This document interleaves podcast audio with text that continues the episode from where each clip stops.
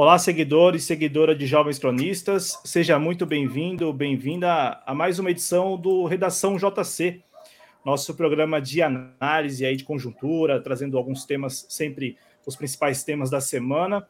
E esta edição é muito especial, porque é a segunda edição é, desde a vitória do presidente Lula, no dia 30 de outubro. E é interessante porque a proposta deste programa é, é, como, uma, é como uma revista né, das notícias da semana. Então, esta é a segunda edição em que nós estamos aqui é, escrevendo uma nova história, né? Uma nova história para o Brasil.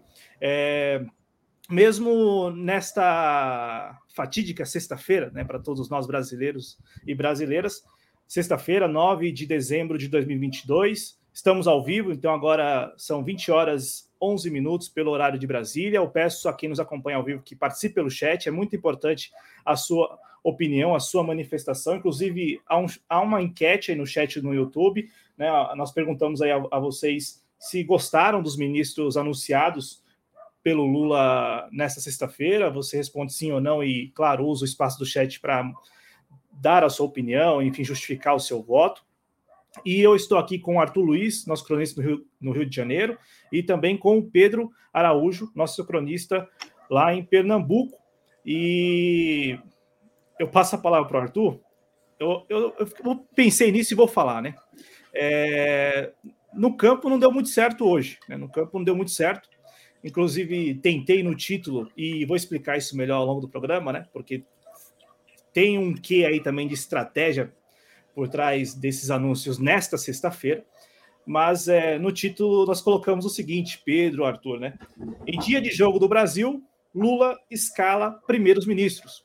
E aí, o Arthur, eu inicio com você, agradecendo demais por você estar aqui comigo, com o Pedro, em mais uma edição do Redação JC, pedindo a sua avaliação, assim, geral, do, dos, dos, anunciados, né, dos primeiros indicados, daqui a pouco eu vou até exibir uma tela, mas assim, perguntando a você se o Lula começou a escalação pelo caminho certo ou não, já que no campo não deu muito certo para o Tite e para os escalados dele.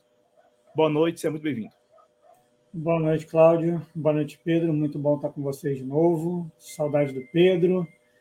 Eu sempre falo, eu sempre prometo que eu vou para Pernambuco, eu sempre acabo não indo, né? Mas eu, eu, eu, vou, eu prometo que eu vou ainda. A gente, a gente, a gente ainda vai fazer um programa aí ao vivo, a gente junto. Se bobear os três juntos. Eu sou, eu sou favorável dos três juntos logo. É, bem, eu acho que o Lula começou bem porque o Lula não chamou o Daniel Alves, que tem que ficar botando alguém no lugar dele toda hora, porque não tem ninguém para poder ficar no lugar. Né? É, não quero me desenvolver muito, porque eu entro num estado de depressão após jogos, porque eu sou extremamente viciado em futebol.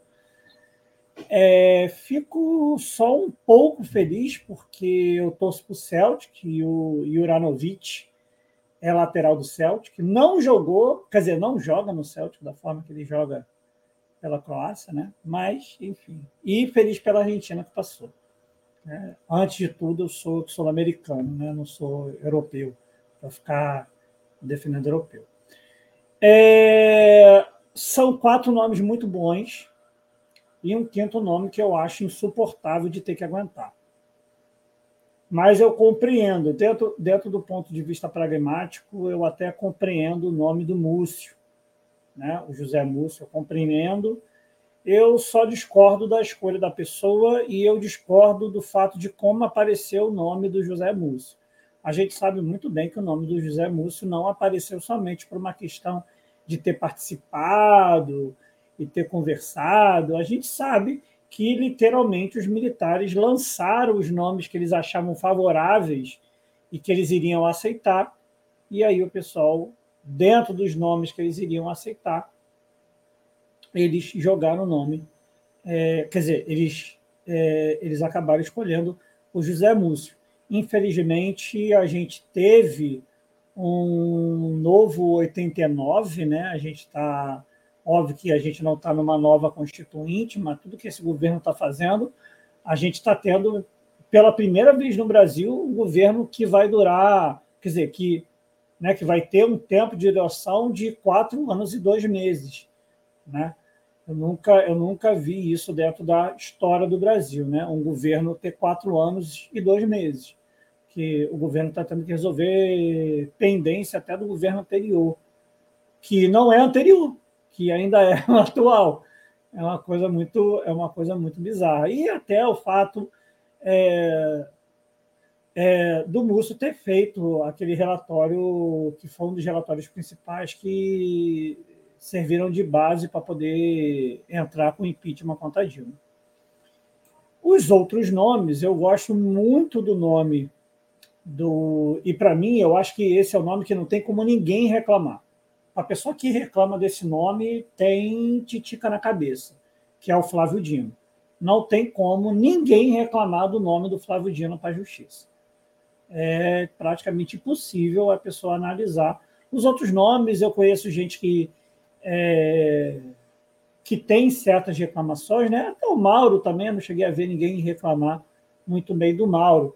Eu só estou com pena porque eu acho que o Mauro tem um trabalho muito complicado a ser feito, porque não é uma resolução só de Estado interno, demanda uma questão externa que a gente vai ter que mudar é, de uma forma mais, é, mais profunda. O nome da Casa Civil eu acho justo pelo fato de como é o Rui Costa e como, e como o Rui Costa tem relações é, com diversos setores da sociedade é, e até do poder para poder estar na Casa Civil, né? hoje que está com o Ciro Nogueira, né? que, que o trabalho está sendo toda semana, quer dizer, minto, todo dia no Twitter escrever tic-tac, tic-tac, tic-tac, é a única coisa que o Ciro Nogueira está hoje em dia fazendo. Ele está, infelizmente, trabalhando só é, de casa, né? ele está só no Twitter. O nome do Haddad eu gosto, é, mesmo que as pessoas falam que ele não. Ah, mas não é economista, é, de fato, mas isso eu vou acabar desenvolvendo mais para frente, que a gente não precisa ter. Mas acho que o principal é que o Lula mostrou que o problema eh, econômico brasileiro é uma questão que precisa ser tratada no campo político e não somente com técnicos. E a escolha do Haddad tem por óbvio essa questão, além de que não dá para ninguém negar que provavelmente o PT também está fazendo isso para colocar Haddad como nome para 2026. Ô Pedro, seja muito bem-vindo também. Sua avaliação geral e é como disse o Arthur agora, nós iremos daqui a pouco apresentar currículo, né, de, o currículo de cada um dos indicados, foram cinco, é, os primeiros indicados, e também essa estratégia do, da campanha do Lula, da, do, da campanha não, né, do governo eleito agora, é, de, de anunciar logo num dia em que o Brasil, a seleção brasileira estava lá disputando, iria disputar as quartas de final da, da Copa do Mundo no Catar, né? Boa noite, Pedro. A sua avaliação geral assim dos cinco indicados, para que a gente possa ao longo deste programa falar de cada um deles.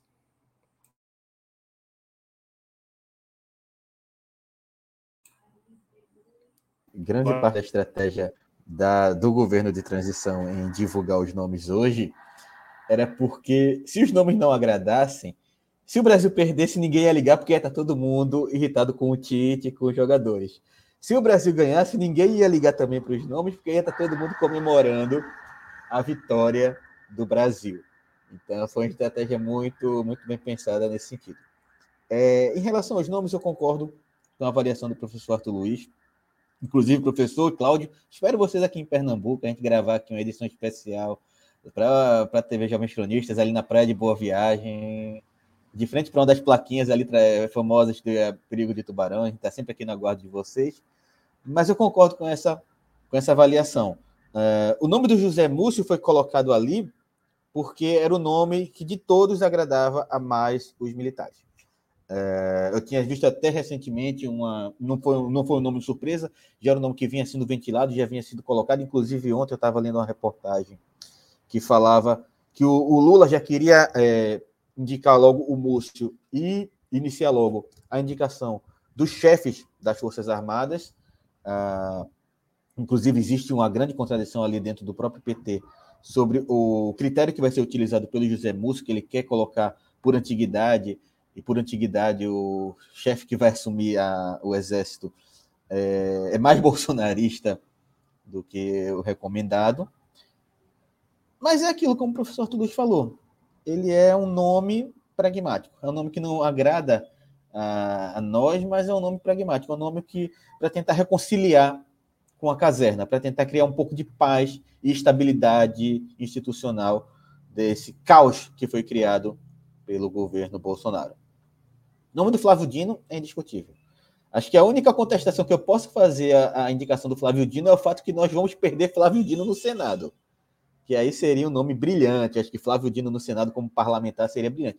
Mas é um nome indiscutível para o Ministério da Justiça. O salto de qualidade que nós saímos de Sérgio Moro em 2019 para Flávio Dino em 2023 é indiscutível. É um salto absurdo de qualidade. Uh, o ministro, o futuro ministro, né? é como o professor Túlio diz, a gente está vendo eleito como governo de fato, porque o governo, o governo que seria de fato não trabalha, mas o Mauro Vieira já foi chanceler do governo Dilma, então já tem uma certa experiência dentro de governos petistas, e o Rui Costa é uma, uma questão de articulação política. É, a Casa Civil, ela é, é o Ministério de Articulação Política, é um ministério que tem que ter essa competência de articulação política, e, obviamente, a escolha do Fernando Haddad é uma escolha visando 2026. Além de cumprir aquele papel que o Lula já queria, do perfil uh, que não fosse técnico, que fosse um perfil político para aliar as decisões econômicas com decisões políticas. São nomes bons, são, como o professor falou, quatro nomes que agradam, um nome que uh, não chega a ser uma surpresa, mas também não agrada, e é um nome que a gente tem que aceitar, porque é o, em nome da da, do equilíbrio institucional, do, da recuperação, da harmonia institucional, a gente tem que engolir. É praticamente o já que ele está fazendo tanta analogia com o futebol, é o zagalo dessa, dessa escalação. Nós vamos ter que engolir. É a nossa o... democracia. É, é. Mas é, eu vou, vou, aqui apresentar o currículo de cada um deles, porque, assim, é, os cinco indicados hoje, é, eles, como disse o Pedro, já estavam sendo especulados. Né? Assim, o próprio o José Múcio já vinha sido já vinha sendo citado, mencionado por todo mundo há duas semanas pelo menos. O Fernando Haddad de duas semanas para cá, ou melhor, desde a derrota dele, eu acho que não dá para dá a gente demarcar dessa forma. Desde a de, derrota dele aqui em São Paulo contra o Tarcísio, o Haddad passou a acompanhar o Lula.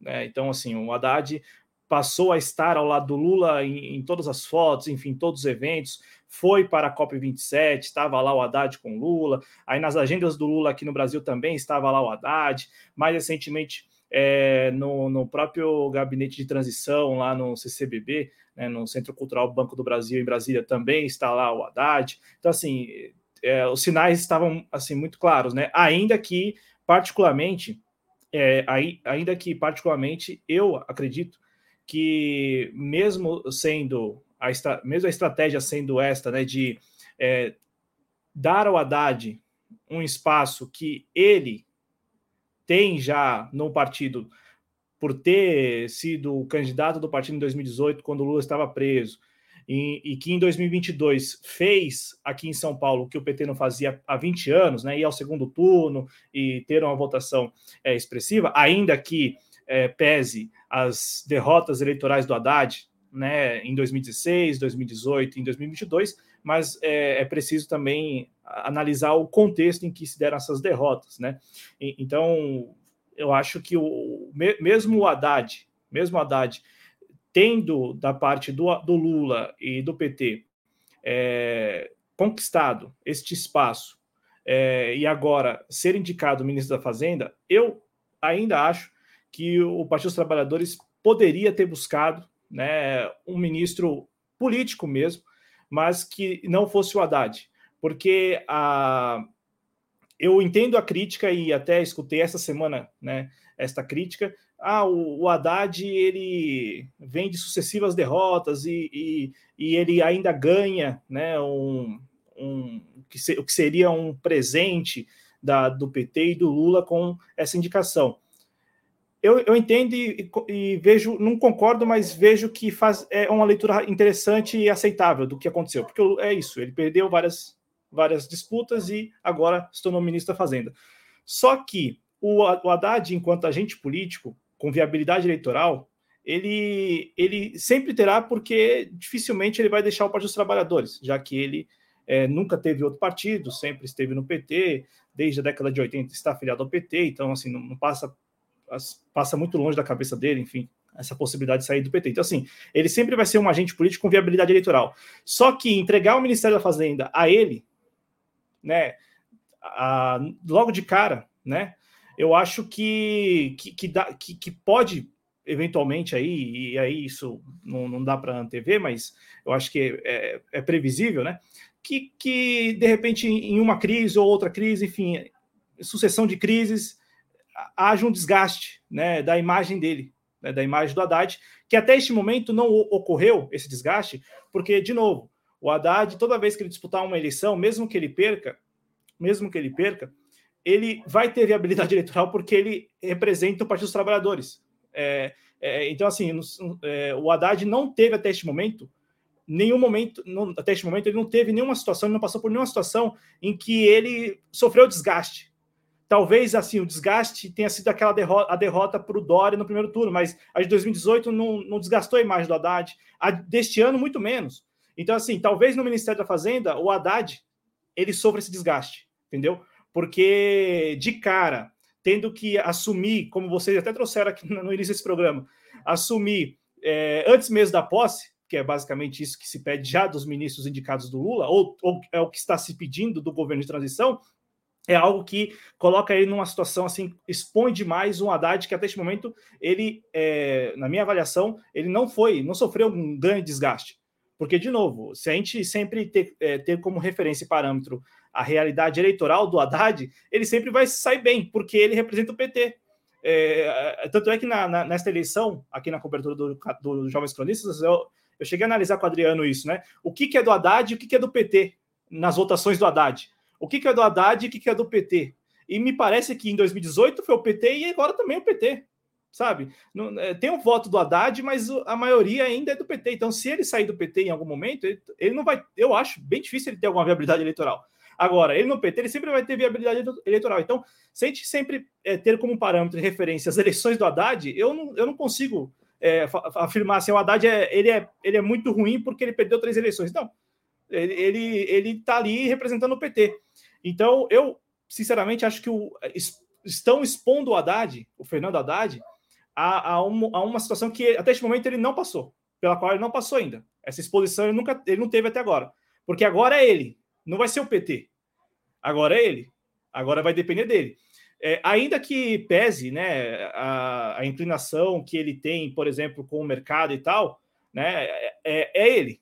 Agora é ele e, e, só ele. E é claro, a equipe dele e tal, mas não, não vai ter como falar assim: ó, isso aqui é o PT. Não, é o Haddad. Assim como foi na educação. Na educação, não foi o PT, foi o Haddad, né? Então, é isso. E aqui eu já estou imaginando o quê? Um Haddad que talvez passe por crises, já que a situação econômica do país não é, não é muito favorável. Rapidamente, só para colocar na tela aqui os indicados, né, para ilustrar para o nosso público, quem ainda por acaso não conhece as fotinhas, né, enfim, o rosto, assimilar o rosto ao nome e tal. Então vamos lá. Fernando Haddad que é o, foi o tema aqui do meu comentário rápido, né? Fernando Haddad, ministro agora indicado, né, para o Ministério da Fazenda, pelo jeito terá este nome, né? O Ministério da Economia voltará a ser o Ministério da Fazenda, e com o Fernando Haddad, que tem 59 anos de idade, é natural aqui de São Paulo, né? Paulistano, ele é formado em direito, é verdade, é formado em direito pela USP, a Universidade de São Paulo, se especializou em direito civil mas tem mestrado em economia, né? E doutorado em filosofia pela, pela USP. Então, assim, é, ele não é economista de formação, mas tem mestrado em economia. Outro indicado, é, aí, ah, claro, eu já fiz no comentário, eu acabei falando, mas ele foi prefeito de São Paulo, né? É, antes de ser prefeito de São Paulo, ele foi ministro da Educação por sete anos, de 2005 a 2012, prefeito de São Paulo de 2013 a 2016, concorreu à presidência da República em 2018 é, pelo Partido dos Trabalhadores e neste ano, de 2022, concorreu pelo Partido dos Trabalhadores ao governo do Estado de São Paulo, também ficando é, em segundo lugar. É, o, o, outro indicado é o Flávio Dino, ex-governador do estado do Maranhão, no Nordeste. É, ele foi indicado ao Ministério da Justiça e Segurança Pública. A princípio, o ministério não será desmembrado. Né? Ele tem 54 anos de idade, é natural de São Luís, capital do Maranhão, também é formado em Direito. O Flávio Dino foi juiz de 94, juiz federal de 94 a 2006. Ele presidiu a Embratura, a Agência Brasileira de Promoção Internacional do Turismo, no governo da ex-presidente Dilma Rousseff, entre 2011 e 2014, e ele já indicou hoje o Andrei Rodrigues, delegado é, da Polícia Federal, para a diretoria-geral é, da Polícia Federal. Então, assim, duas indicações, uma indicação dupla aí. O Rui Costa, ele foi governador do estado da Bahia, no Nordeste, é, ele foi indicado ao Ministério da Casa Civil, fará articulação com os, com os ministérios, tem 59 anos de idade, é natural também da capital é, baiana, é, Salvador, Bahia. Formação, ele sim é economista. E é interessante também a gente observar que ele é, está sem mandato, né? Ele, ele numa articulação lá no estado da Bahia, é, optou por não concorrer ao Senado, como outros é, governadores do PT que estavam encerrando o mandato neste ano. Né? Então, ele, sem mandato a partir do ano que vem, agora é indicado ao, ao Ministério da Casa Civil. Os outros dois é, já são figuras, assim, que, como vocês trouxeram, são figuras que, que não estão é, necessariamente é, no, no, no, campo da, do Lula, do PT, enfim, ou da esquerda e tal. Os três que eu mostrei agora já são né, dois integrantes, dois filiados ao PT e um filiado ao PSB. Agora, esses dois não. Aqui nós temos o José Múcio Monteiro, que é, foi indicado ao Ministério da Defesa. Ele tem 74 anos de idade, né? Ele é do Recife, em Pernambuco, é, e tem formação em engenharia civil. E aí, como vocês trouxeram já, e, e aí acho que boa parte do programa que a gente vai dedicar ao, ao Múcio, né, a trajetória dele, porque ele foi ministro-chefe da Secretaria de Relações Institucionais do Lula, no segundo mandato, de 2007 a 2009, e também foi indicado pelo governo para assumir é, como ministro do Tribunal de Contas da União, o TCU. Ele ficou lá de 2009 a 2020. Chegou a presidir o, o TCU. Só que em 2015, né, em 2015 para 2016, ele foi relator do julgamento das contas do governo Dilma referentes ao ano de 2015.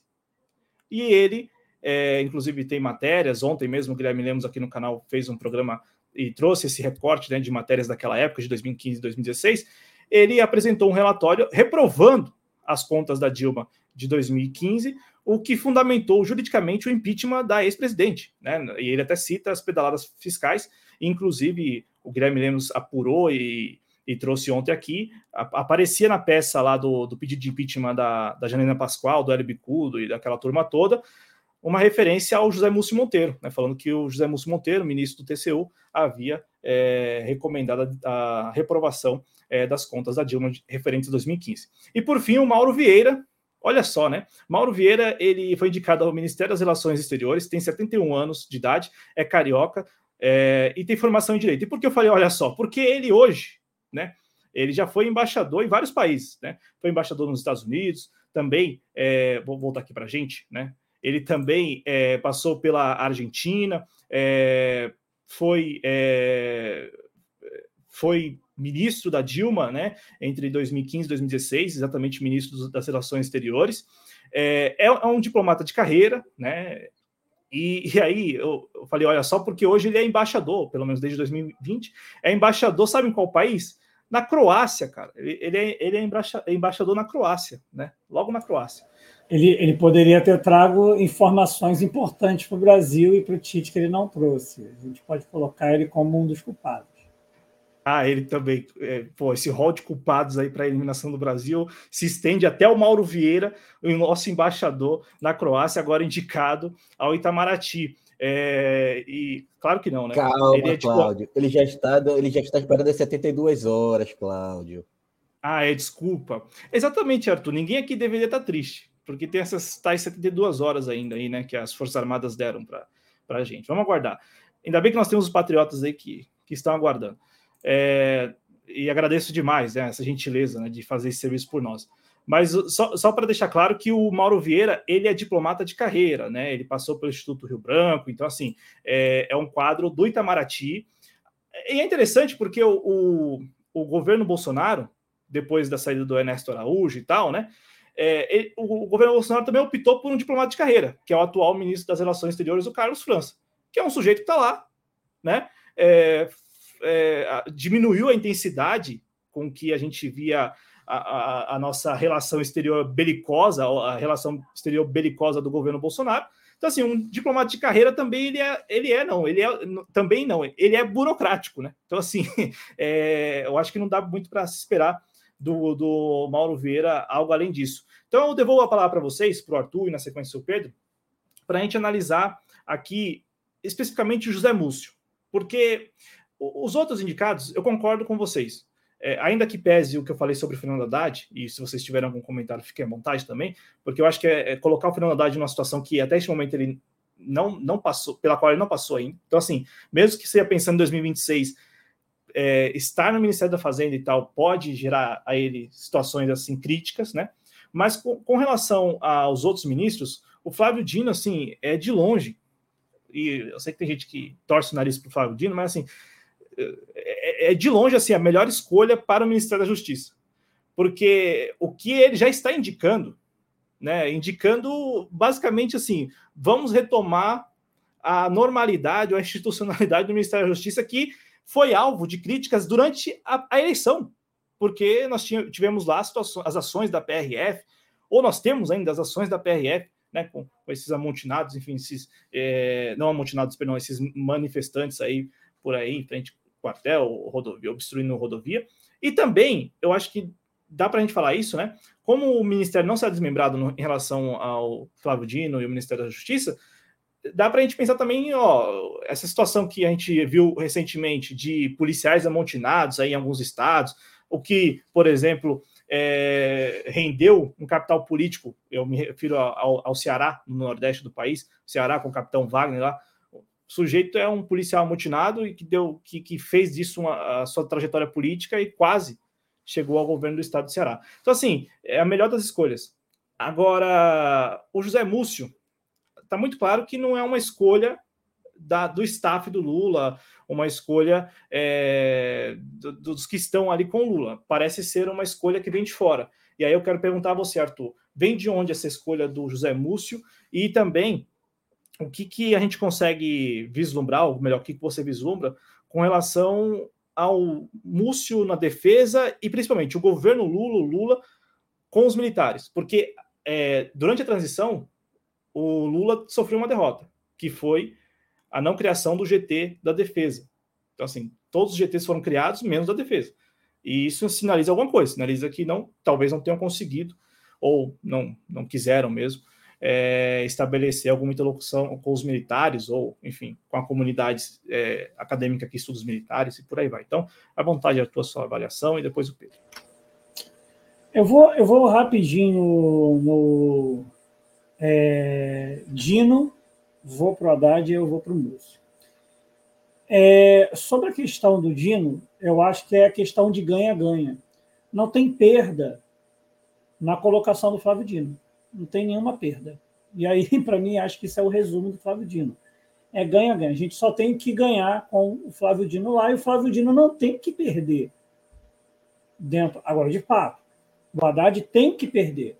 Só que eu acho que o PT sabe que não tem uma outra opção a não ser ter um nome preparado para 2026. E aí, não tem jeito.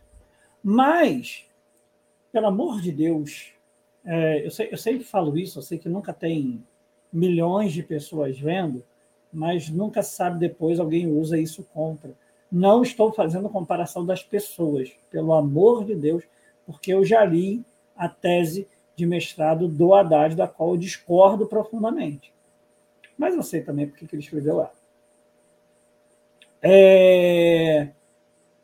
Quando Marx escreveu crítica é, a... quer dizer, contribuição à crítica da economia política, o Marx analisa que, é, que, que a questão do sistema não é uma questão unicamente monetarista, como, como vê é, Friedman, como tem um pouco de visão o próprio Paulo Guedes, não é só uma questão econômica, é uma questão política. são de escolhas políticas.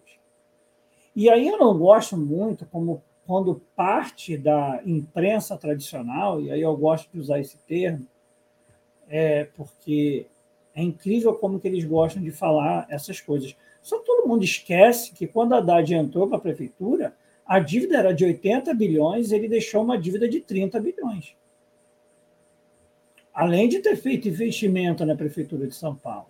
Então não dá para também a gente fazer uma análise, e aí eu compreendo, ele não é um técnico.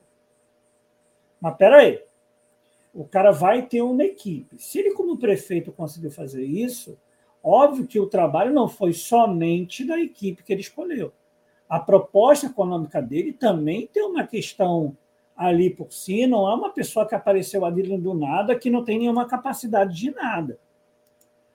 Porque boa parte dessa imprensa usou o argumento de que o Paulo Guedes ele é um técnico. Beleza, o Paulo Guedes é um técnico, isso daí é verdade. O Paulo Guedes ele é formado pela Escola de Chicago, a mesma escola de Chicago que formou o pessoal que defendeu o Pinochet, que defendeu o mesmo pessoal que fez parte do governo da Margaret Thatcher, que foi o pessoal que fez a mesma parte do governo do Reagan, onde a maior parte de quase toda é, é, de quase todo o problema econômico dos Estados Unidos se desenvolveu na época do Reagan, porque eles fizeram aumentos crescentes da economia dos Estados Unidos com a manutenção do salário mínimo deles, que é por hora. E a gente teve uma explosão de, é, de, de crise econômica lá devido ao aumento da desigualdade social. E aí, só para lembrar aqui, lá em 2020, eu acho que eu já falei isso em um outro programa aqui nosso, o Paulo Guedes liberou 1,2 trilhões de reais para liquidez bancária. Eu vou colocar somente alguns dados, e aí, e, e, que aí, Claudio, se tu quiser, as pessoas conseguem acessar esses dados pelo link que eu te mandei do Banco Central. Eu retirei do Banco Central esses dados só para fazer uma análise rápida do que, que aconteceu com a proposta do Guedes, do técnico, inteligente, maravilhoso, genial Paulo Guedes. O que nós tivemos é que o crédito total do sistema aumentou em 2020 um meio bilhão. Ah, então eles conseguiram usar. Sim, de fato, eles conseguiram usar. Mas olha só que interessante. Quando a gente não olha o crédito total, a gente olha em certas partes, só houve 13 milhões usados para crédito não consignado para pessoa física. E o crédito rural diminuiu em 9 milhões de reais, diminuiu 20% dele. Esse é o técnico que ele conseguiu dar liquidez bancária e o Banco Central conseguiu ver diminuição do crédito rural. Para quem não sabe, o crédito rural é um crédito liberado para os pequenos agricultores. É mercado interno. O Guedes tem uma política de distribuição da nação. Então não adianta só a gente botar um técnico. Eu acho que a gente tem que ter essa análise. Que muita gente não faz essa análise. Como se tudo que o Guedes fez foi uma maravilha. E uma coisa que eu quero reforçar no final que é o que o Haddad colocou, que o arcabouço fiscal e a reforma tributária são prioridades, ele condicionou uma a outra. Para se criar um novo arcabouço, que uns chamam de âncora fiscal, precisa ter, se ter reforma tributária. E aí eu acho que é por isso que ali se faz a necessidade do Haddad e não de um é, Lara ou de um Pércio Arida que tem uma visão extremamente neoliberal. Mas vamos rápido na questão do Múcio. Eu acho que eu consigo falar rápido o meu ponto principal. Eu acho que o problema do Múcio não é a escolha do Múcio. E eu vou ser sincero. Se conseguisse fazer uma definição para a escolha do Múcio, eu defenderia mesmo, sem nenhum problema. O problema é a gente sabe que a escolha do Múcio foi feita para o pessoal não fazer um GT de defesa, até porque o GSI estranhamente decidiu te auxiliar no primeiro dia de trabalho a transição, dando computador para eles. Nunca trabalhou na vida, né, o pessoal do GSI para fazer merda nenhuma na nação. Decidiram ajudar a transição, dando computador para eles, a gente sabe por quê. Não se criou o GT de defesa, se jogou o nome do Múcio e do Aldo Rebelo, e aí deixou o pessoal pescar esses nomes. A gente sabe que não é pescar. O Brasil novamente passou por 1989. A gente teve um novo processo de reconstrução da República Brasileira. E, novamente, a escolha do Lula, como uns gostam de falar, eu também gosto de falar por forma de piada, mas também é triste. O Lula, hoje em dia, é tricampeão em conciliação. Pô. O cara é tricampeão em conciliação. E escolheu o Lúcio, que, para mim, é uma nova anistia geral e irrestrita aos militares. A conversa é que o Múcio vai servir para tentar dialogar com os militares e tentar pressionar os que tentam fazer política lá dentro. Me desculpa. O Aldo Rebelo, que também tinha respeito é, pelo, pelo pessoal, que, segundo os militares, eles têm respeito ao Aldo Rebelo, deixou o general Heleno, desde quando foi demitida pela ação criminosa e assassina que ele fez quando morreu mais de 30 crianças no Haiti, fazer campanha anti-Lula dentro dos quartéis. Sendo que o Lula foi quem mais fez investimento na estrutura e na infraestrutura dos militares. O Bolsonaro não. Infraestrutura nós não temos mais a infraestrutura inteira das Forças Armadas foi completamente destruída. Nós não temos mais investimento em pesquisa e produção. A gente só tem investimento para os grandes continuarem lambendo todo o, todo o pote que tem do Estado brasileiro lá dentro. Eu acho que a tristeza do Múcio, para mim, é que não foi uma escolha livre, espontânea, ela demonstra também uma anistia geral e irrestrita. O que o Múcio fez lá atrás, eu sempre coloco como crítica para lembrar, mas eu até não me incomodo. E eu não me incomodo, sabe por quê? Porque hoje o nosso vice vai ser o Alckmin. Se eu tivesse preocupado com o passado, eu não teria votado no Alckmin. Eu acho que o problema não é o passado, o problema é como se deu a escolha. É, mas eu quero só, só para confirmar essa informação que você trouxe agora. É, você citou aqui o Aldo Rebelo e o, e o ministro Augusto Heleno e falou que o ministro, ou então o ministro da Defesa Aldo Rebelo permitiu o Augusto Heleno, é isso? Permitiu o Augusto Heleno fazer política anti-Lula, é isso? Na, Não, é, eles sabiam, tipo assim, é. todo mundo sabia que na época o general Heleno fazia campanha anti do Lula. É, que, é que é só para confirmar, o, Aldo Ribeiro ele só foi ministro em 2015, né? E o Heleno ele entrou para reserva em 2011. É só só para ter essa informação, porque assim, o que eu não, até... não, não, não, não, sim, não foi, não então... foi, não foi ele vendo o General Heleno, mas ele certo. sabia que o General Heleno iniciou esse processo. Ninguém pressionou ele, sim. porque ele também na reserva ele não podia ter feito isso. E o Aldo Rebelo via o tipo de ação que era feita naquela época dentro dos militares que foi iniciado pelo Heleno. Porque mesmo Sim, sendo a reserva, se não me engano, é proibido. Ele pode, mas ele não pode ficar na reserva falando como nome de general. E na época o general Heleno usava ainda a patente de general. Ele não falava Augusto Heleno, ele coloca general Sim. Augusto Heleno. Ele não podia fazer isso sendo da reserva. Sim. Né? É, não, não, só, só faço essa. Assim, só estou comentando isso porque o.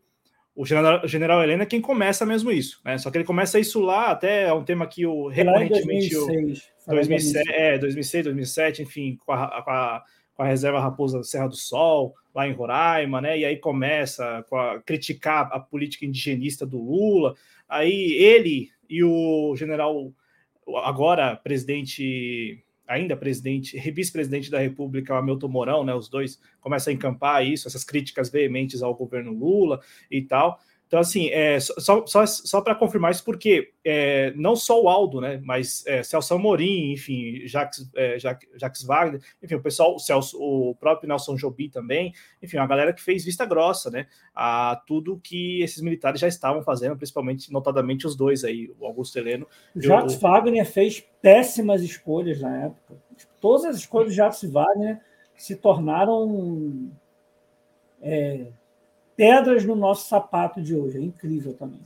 Que é como, é como o Igor é como o Igor está falando aqui no chat, né? Agradecer ao Igor Moniz pela participação, porque esse tema aqui é assim é um negócio escandaloso mesmo, né? Que o Bolsonaro fez campanha dentro dos quartéis desde 2014 e, e é verdade. Tem vídeos na internet do, do agora presidente ainda Bolsonaro é, não era nem pré-candidato nem nada, mas indo a eventos, né? É, cerimoniais em instalações militares, fazendo campanha mesmo, falando assim: não, eu vou chegar lá, nós vamos restabelecer a direita e não sei o quê, dentro das instalações militares, ainda no governo Dilma, né? Então, assim, é um negócio é, assombroso. Ô, ô, ô, Pedro, o Múcio é civil. Então, assim, é, se a gente pegar a promessa de campanha do, do Lula, ele está cumprindo com o Múcio. Só que o Múcio. É, eu, eu, entendo o que vocês trouxeram sobre a relação dele com os militares, de de repente a, a própria indicação dele ser uma imposição dos militares.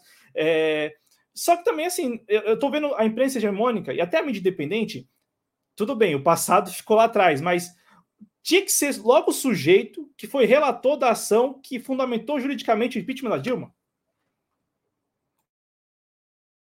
É, é, é como é como engolir um, um, um pequi sem tirar o caroço de dentro. É para descer arranhando, rasgando tudo por dentro é, a indicação do Múcio é isso, sabe? É, ela deixa claro para mim uma, uma opinião que eu sempre tive e que enquanto a gente não conseguir resolver isso, o Brasil e a democracia brasileira nunca vai para frente, nunca vai ter a, a sossegabilidade institucional é, necessária. O Exército continua funcionando no Brasil como um poder moderador. E essa imposição a nomes, a criação, a não criação do GT de defesa, a não criação de um grupo de, de estudo, do um grupo uh, técnico, um grupo científico para uh, se analisar uh, o que é necessário fazer em relação ao Ministério da Defesa no Brasil e a imposição desses dois nomes, que são dois nomes que não agradam ninguém, deixam claro que o Exército continua, as Forças Armadas continuam agindo como um poder moderador no país. A gente tem que a gente está sempre ali com, com a, a, nossa democracia, a nossa estabilidade institucional na, é, na beira do ponto fuzil. Está sempre sendo ameaçada por esses homens. Ah, se você não indicar o nome que, que nos agrade, o nome que seja indicado por nós, o nome que, que vai atender aos nossos anseios, nós vamos aí, enfim, fazer o que o, o que o Exército em si já tem feito desde de 2014, ao permitir que Bolsonaro usasse as instituições, usasse a. Como ele usou muito durante a presidência da República, como ele usou quando era deputado, mas usar as instituições enquanto palanque eleitoral dele. Bolsonaro fez isso desde 2014, Bolsonaro continuou fazendo isso durante a presidência da República dele. Talvez seja o primeiro presidente da história desse país a nunca ter desarmado um palanque é um presidente que está num palanque desde 2014 e continuou. Nunca houve um presidente Bolsonaro, sempre houve um candidato à presidência Bolsonaro. Ele é candidato à presidência desde 2014, desde antes de assumir isso. E muito disso se dá apenas porque no, ah, ah, os ministros da Defesa, os civis que estão à frente do Ministério da Defesa, permitiram isso em nome dessa estabilidade com o Exército, de não afrontar o poder moderador que hoje é o Exército. Então, na minha opinião, enquanto o Exército continua servindo como esse poder moderador, a democracia brasileira não vai para frente. E é o que me incomoda na indicação do Múcio. Compreendo, sei as motivações políticas, sei as motivações políticas. Não vou dizer aqui que ah, havia outra opção no momento, ainda mais no, no caos institucional que o governo Bolsonaro deixa o Brasil agora às vésperas do final da, do seu mandato. Uh, não me agrada, mas é aquilo, sabe? É, diante de tudo que o que tava, o que tem eh, das prateleiras, o diante do que estava nas prateleiras para a gente levar, é, era o que tinha para o momento. Tem essa dor de ser o, o, cara que fundamentou juridicamente o impeachment da Dilma, mas a gente já teve que se colocar do, de lado do palanque de tanta gente que esteve é, votando a favor do impeachment da Dilma, que nesse momento acaba sendo de menos. Em relação ao Haddad, eu queria fazer um comentário muito rápido e pontual, Primeiro, dizer que se o, o, Paulo Guedes queria ser técnico, ele não devia ter assumido um compromisso tão grande como o do Brasil. Devia ter pego uma Série A2 do Paulistão, um campeonato capixaba, para pegar experiência antes de assumir a seleção brasileira. Mas, enfim, em relação ao Haddad, eu só queria dizer que é, é quase um all-in do PT. O PT vai pegar um Brasil completamente diferente do que pegou em 2002, em 2003, quando assumiu a presidência pela primeira vez. A, a desgraça, a destruição financeira, os números financeiros são muito diferentes do que ele pegou em 2003. É, então, nesse caso, no, indicando o Haddad, pensando no Haddad como número para 2026, só existem dois cenários.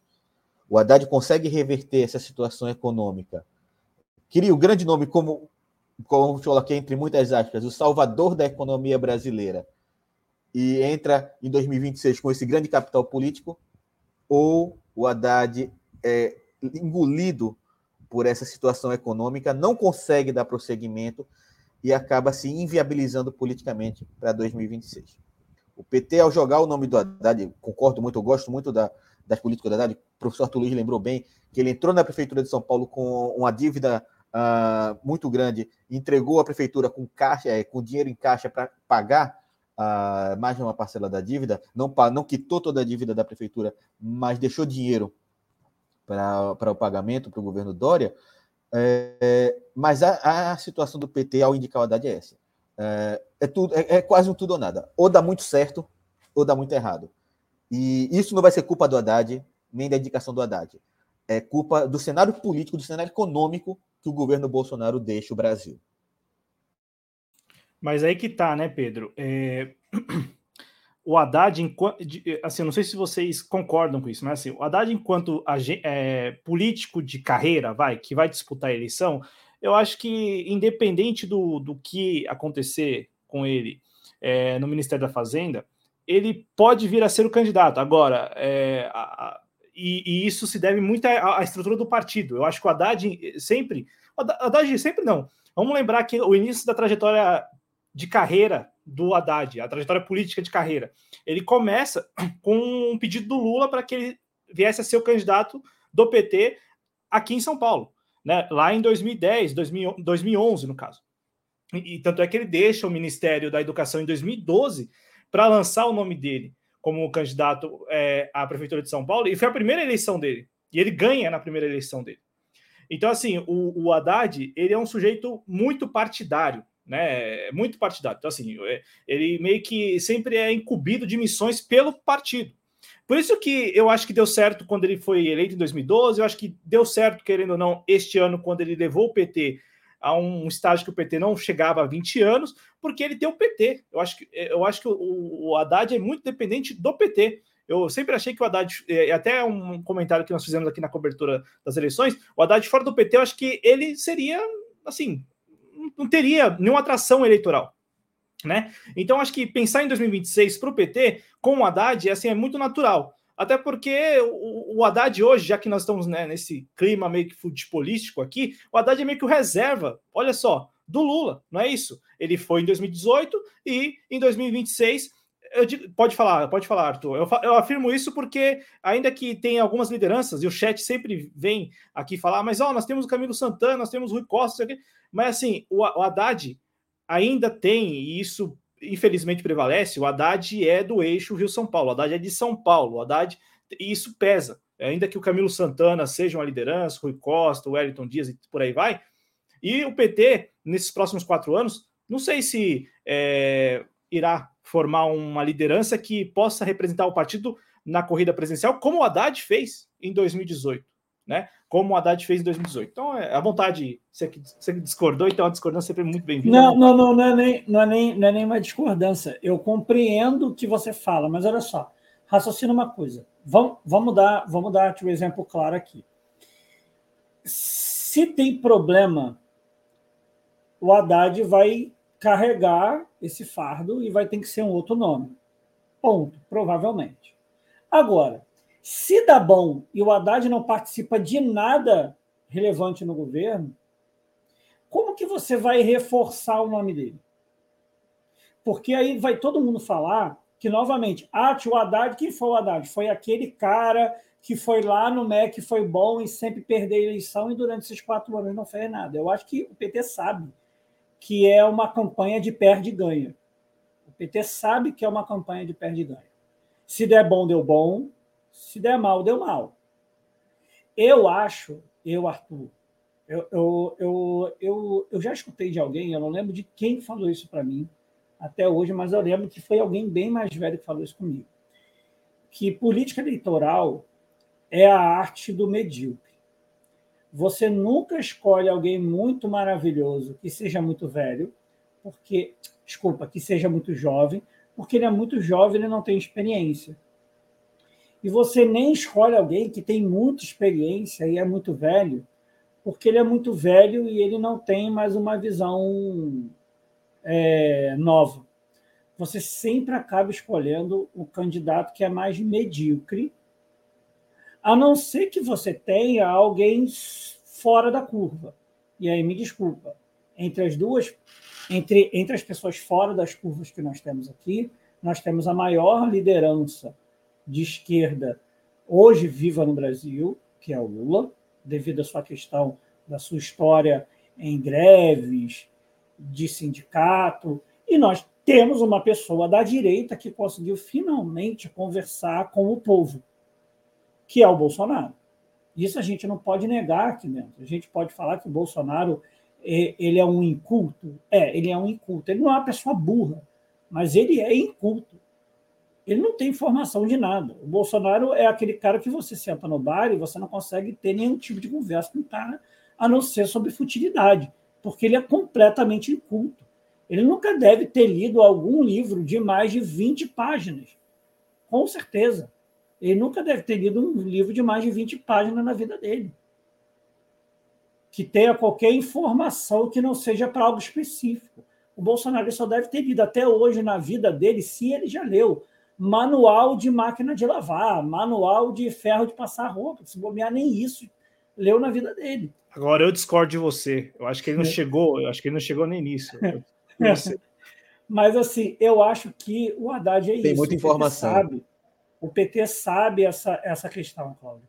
Só que eu acho que não tem como. Não tem como esconder mais o Haddad numa asa e esperar que ele vá ganhar vida embaixo da asa tem que se colocar ele, irmão, paciência, deu errado, analisa o que deu errado, pega os cacos, recolhe os cacos e reconstrói de novo. E paciência. Eu devolvo com uma pergunta para vocês. Mesmo num cenário em que o Haddad não vai bem na Fazenda e o PT precisa, né? O PT tem a necessidade de ter um candidato, independente da situação. Vide 2018 o Haddad não seria essa opção hoje, mesmo com um fracasso na, na Fazenda? Eu digo isso porque quem seria, para além do Haddad, já que nos últimos quatro anos é Lula e Haddad, e agora nos próximos quatro anos, mesmo com o Alckmin vice, mas sendo do PSB, será Lula e Haddad também. Quer responder, Pedro, depois o Arthur, e aí vice-versa. À vontade, Pedro, vai lá. Fica com esse abacaxi aí agora. é, é, é complicado, porque se criou, é, não se criou outra alternativa para o Haddad nos últimos anos, se superexpôs ao Haddad nesses últimos anos. Eu concordo com o professor Arthur Luiz, ele não pode ficar mais escondido embaixo de uma asa, ele tem que, uh, ele tem que ir além dos votos que ele já recebe do PT. Porque ele sempre vai ter ali 30% dos votos nas eleições, porque é, a eleição, é, é, o número de votos que o PT tem. Então o Haddad tem que correr atrás dos outros 20%. E esses 20% não vão vir do PT, tem que vir dele. Então ele tem que estar exposto, o nome dele tem que estar exposto, a imagem dele tem que estar em exposição nesses últimos quatro, próximos quatro anos. A grande questão é essa. Não se criou uma alternativa ao Haddad, assim como durante muito tempo não se criou uma alternativa ao Lula. Então, são quatro anos que, se der errado, meu amigo, vai ser difícil. Vai ser difícil. Não tem, no momento, assim, nós já temos ali, já, usando mais metáfora de futebol, uh, o Lula seria nosso Vini Júnior e o Haddad seria nosso Rodrigo. Nós não temos um reserva hoje para o nosso Rodrigo. Se o Vini Júnior vai aposentar daqui a quatro anos e o Rodrigo não der certo nos próximos quatro anos no Real Madrid, a gente não sabe quem vai colocar ali na ponta esquerda para para suprimir, para suprir essas duas vagas. Então é aquela coisa. Nós estamos jogando todas as fichas agora e nós não criamos uma alternativa ao Haddad. Mas já que estão nesse clima aí, apesar da eliminação, e o Martinelli? O Martinelli tá lá pedindo passagem, tá não lá, tá? Pedindo... Então, mas assim. O Martinelli o... da direita? Ele joga não, pela direita. Não, é, é, é, mas assim, o, o, Martinelli tá lá pedindo passagem. No PT não tem um Martinelli por enquanto. É, pode ser que o PT, e aí eu passava lá para o Arthur, o, o, pessoal tá falando muito do Boulos, né? Ah, o PT se comprometeu que o Boulos vai ser o candidato é, à Prefeitura de São Paulo em 2024. É, ele pode ser mesmo o candidato, só que pelo PT. De repente o PT vai lá e fala: Ó, vem, vem aqui, você vem para o PT. Não, não, não tô falando que eu acredito nisso, eu tô falando que, pô é, para garantir a promessa de a, promessa que foi feita, pode ser que recorra a isso, né? De repente sacar. Mas como que você. Porque é isso. Eu, o que eu falei com relação a ser reserva do Lula é que você olha hoje, o PT precisa ter um candidato. Você olha hoje, se o Lula não vai ser, que o Lula já disse que não vai ser, e, e vai ser quem? Vai ser o Haddad tudo indica que vai ser o Haddad, por quê? Porque o Haddad é de São Paulo e isso prevalece ainda, infelizmente. Eu estou falando, infelizmente, sim, prevalece. Sim, porque, isso é verdade. Porque tem lideranças, tem lideranças no Nordeste que são muito boas, que estão chegando, apesar da, da longa trajetória política, né? Eu falo chegando, mas não, não, são, não são jovens, mas tem uma longa trajetória política, mas assim, o PT, pelo jeito, não está muito de olho, no, por exemplo, no Rui Costa da Vida, no, no, no Camilo Santana, então, né? O Camilo Santana é, é tido por alguns militantes do PT como a, a joia da coroa, enfim, um, um, sujeito que é, passou oito anos governando o estado do Ceará e agora chega ao Senado. Então, assim, Arthur, eu falo do reserva nesse sentido. Né? E aí, o reserva é só o cara que vai ter que administrar a economia do Brasil nos próximos quatro anos. É só esse cara. Só. Não, é, então, é, é tipo assim, não é, eu, eu, eu, eu não gosto da frase. Tipo assim, eu já, eu já participei de diversos partidos na minha vida. Diversos não, basicamente participei de três, né? É, um não, um, quer dizer, um não se vê como partido, né? Acho que hoje ainda não se vê, né? O polo comunista dos Carlos Prestes ainda se vê como um polo, se não me engano. Eu não lembro mais, desde a época que eu saí. Mas eu acho que não é uma questão de que nós é, não conseguimos. Quer dizer, não é que nós não criamos pessoas, nós não desenvolvemos lideranças. Eu acho que a questão não é essa. Eu acho que a questão é que é difícil hoje em dia, criar liderança devido a diversas questões. Por exemplo, as nossas lideranças grandes no Brasil, vamos pegar historicamente quem são elas. Nós temos, para mim, a maior liderança de esquerda do Brasil que já tivemos, com todas as críticas, com todos os seus erros, com todas as suas questões, é o Luiz Carlos Prestes. Luiz Carlos Prestes ele nasce por fim de uma campanha nacional.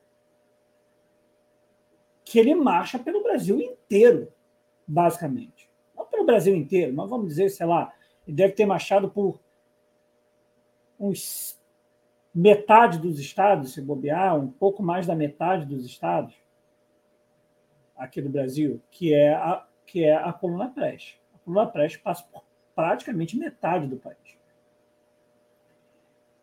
e era alguém de um movimento é, mais nacionalista, mais relacionado com os militares da sua época. Nós temos outras duas lideranças fortes. Brizola, que tem também uma relação com a questão nacionalista, com o trabalhismo, e nós temos o Lula, que é uma liderança sindical.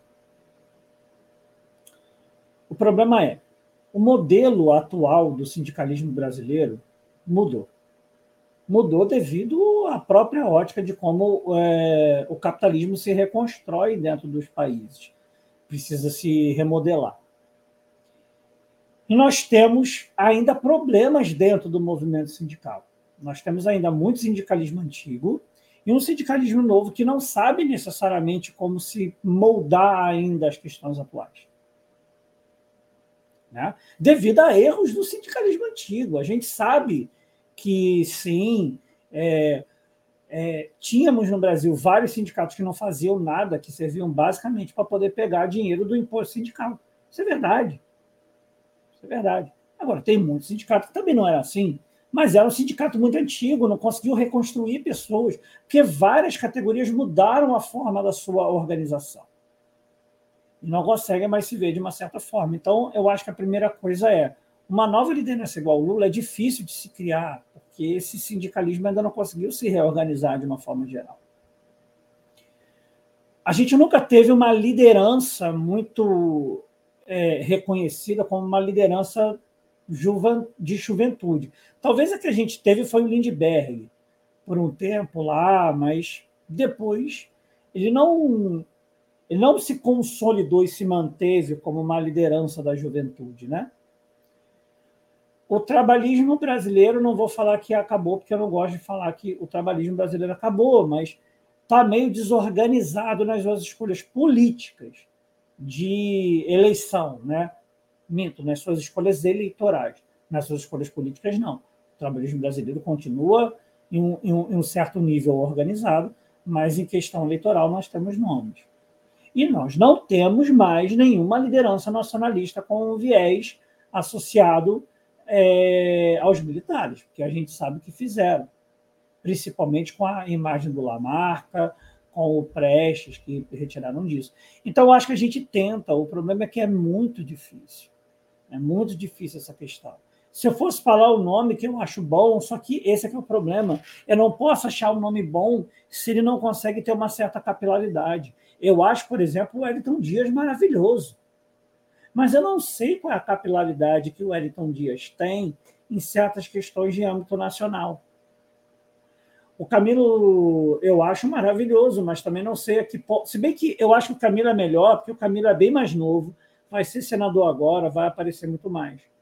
O Boulos, eu vou ser sincero, entre os nomes que eu conheço, eu acho que o que tem melhor capacidade de se tornar essa liderança é o Boulos, devido aonde ele está inserido e o tipo de base que ele se reencontra, o tipo de capilaridade que o MTST consegue ter. Né? É, eu acho que o Boulos é, é, é, seria tecnicamente o melhor nome, mas isso demora, isso é, é, não é não é um processo que se dá no Brasil que você investe no Alfer e você nasce uma liderança de esquerda. Não, isso funciona dentro da direita mas dentro da esquerda, é, quando é contra o status quo, esse processo é muito mais demorado e muito mais longo. Mas nisso também você está certo, Paulo. As pessoas tendem a dar muito espaço para São Paulo. Em São Paulo se produz muito, em São Paulo se cria muito, em São Paulo se desenvolve muito, e fica parecendo ainda que a gente esquece de colocar como o Nordeste cresceu de um tempo para cá e como a gente tem produção dentro do próprio Nordeste.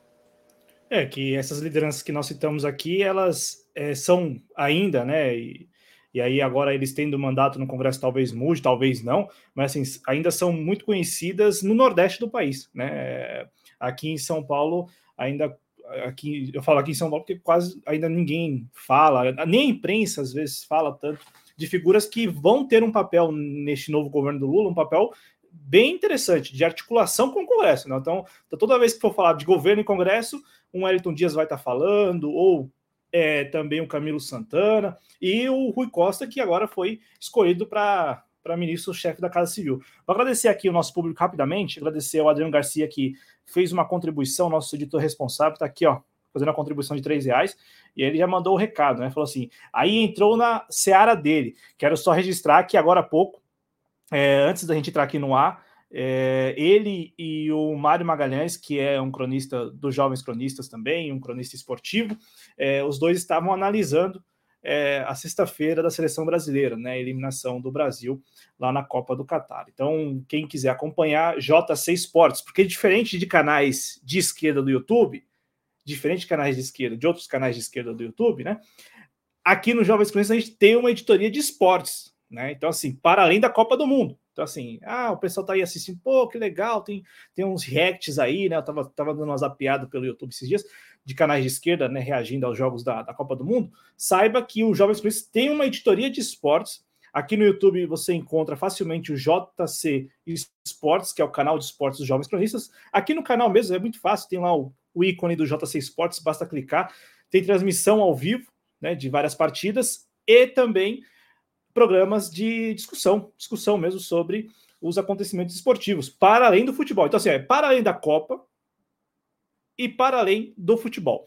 Agradecer ao Matheus Fernandes também que está com a gente, agradecer é, a Never, que agora sim, boa noite. Vamos assistir ao programa com a devida atenção, na escuta. Agradecer também ao Igor Muniz, que fez várias manifestações, já trouxe aqui um, um comentário dele, e também ao Cristiano, Cristiano Kuzunok, está aqui com a gente. Ele, para reforçar estes dois nomes, Alckmin e Mussi, e Múcio, Múcio, né? Eu estou já pensando no, na sobremesa de domingo, na mas sobremesa. na sobremesa. Olha aí, tá vendo, Pedro? É, não, é, não é fácil, não. Para reforçar esses dois nomes, Alckmin e Múcio, que, assombrar, é, que assombram o passado, só digo dois nomes do presente: Castilho e Cristina.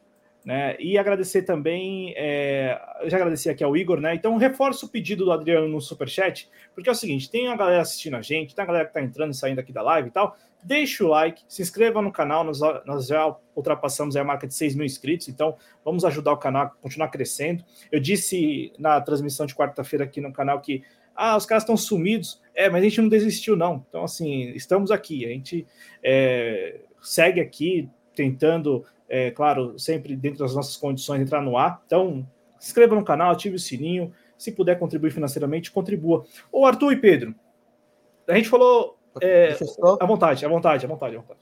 É só para fazer um, um, complemento aqui antes de a gente passar para o próximo, pra próxima, é, é, nosso próximo debate.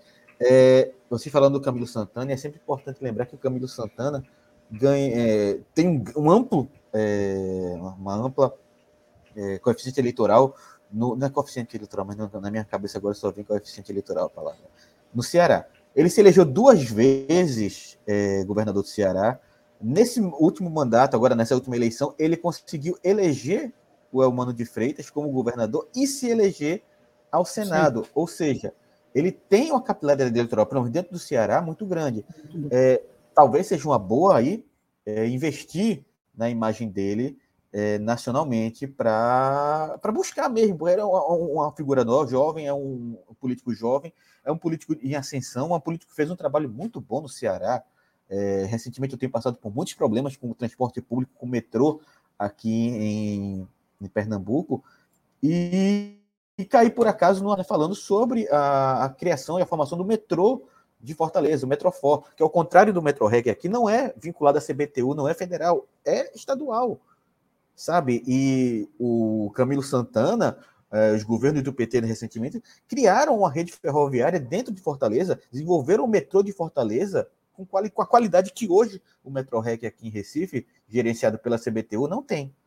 Então, é sim uma figura política a ser analisada, é uma figura política a ser explorada, e espero realmente que o PT não deixe essa, essa figura política morrer.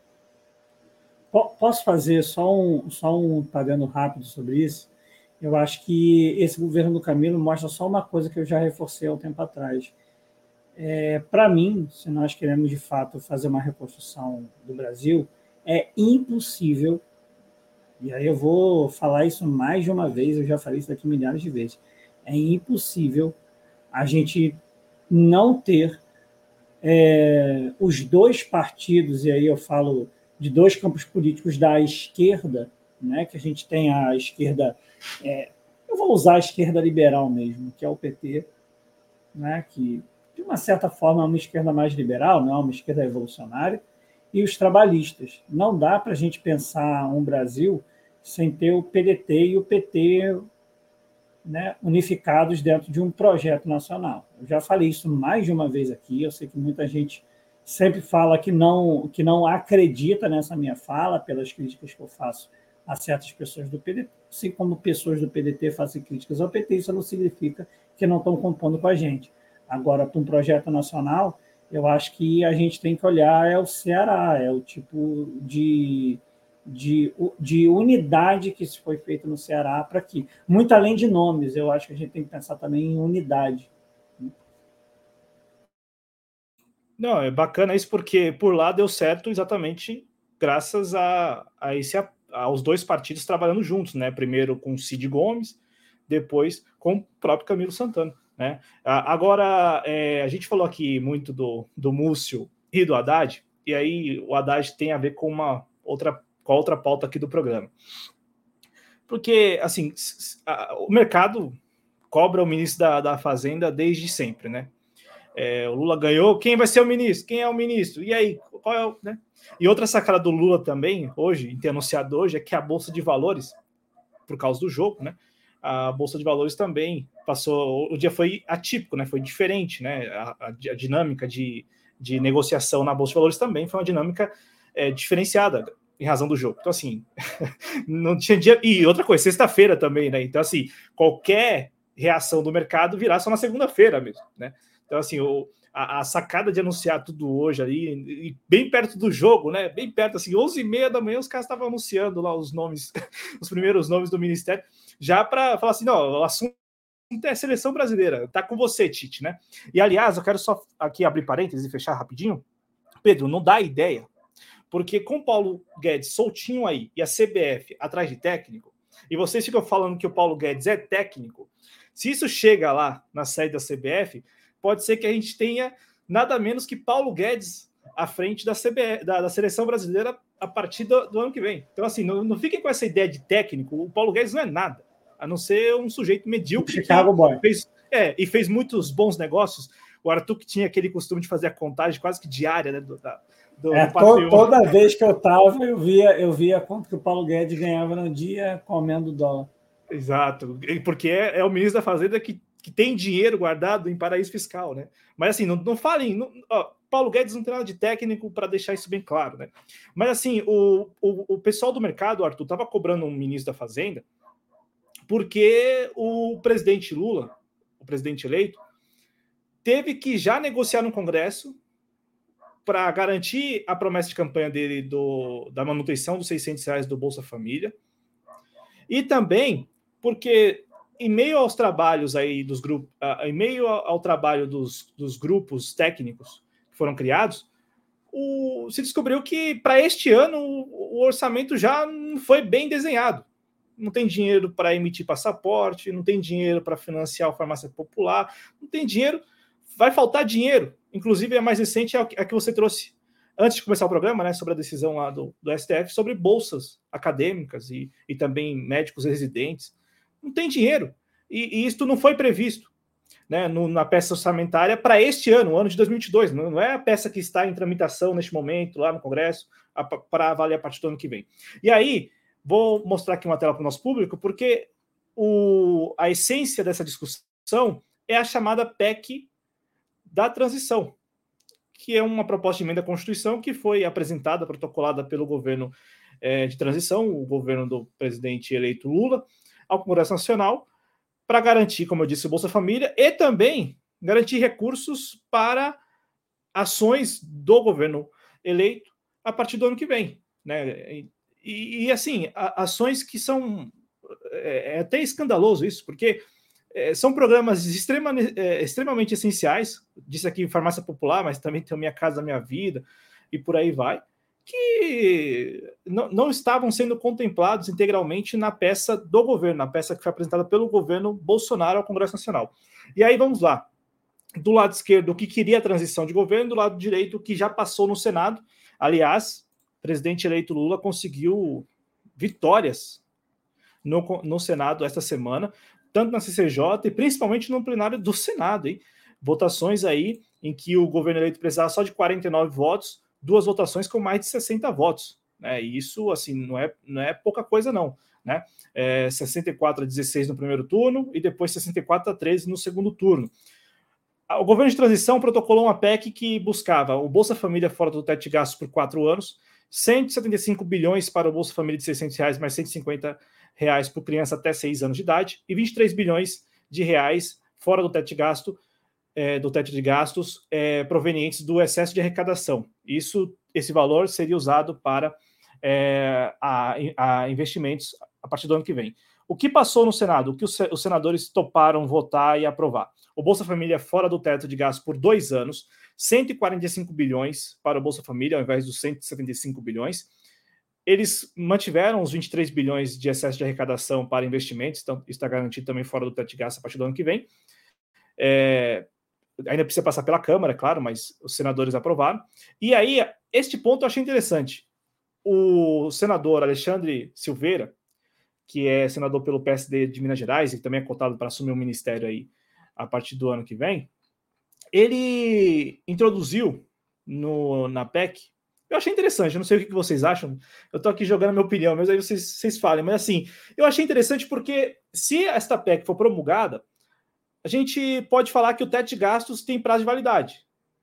Porque, pelo que diz a PEC, que foi votada e aprovada no, no Senado, o governo eleito vai ter até agosto para enviar ao Congresso Nacional um projeto de lei complementar e não a PEC, já, é, já é assim, bom negócio, não, não vai introduzir na Constituição vai ser um, uma regra, uma âncora fiscal que vai passar ao largo da, da, da Constituição.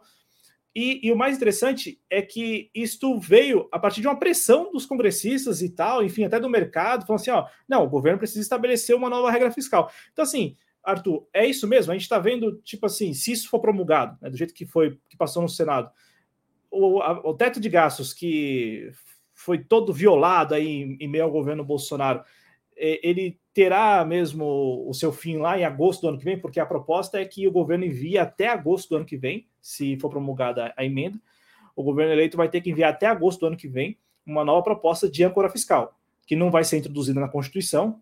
Olha só, já é boa coisa, hein?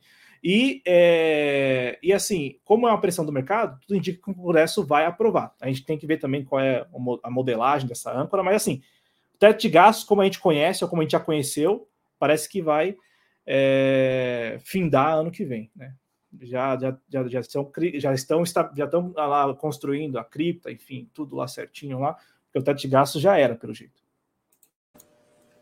É, é, eu, eu, eu até fiquei agora confuso, porque eu pensei que eu tinha lido em algum lugar ontem que não era para ser entregue em agosto, era para ser entregue em julho. Eu, eu, eu, talvez deva ter lido errado. Alguma coisa é, que vai ser para julho. Dão oito meses. Dão oito meses. Ah, tá.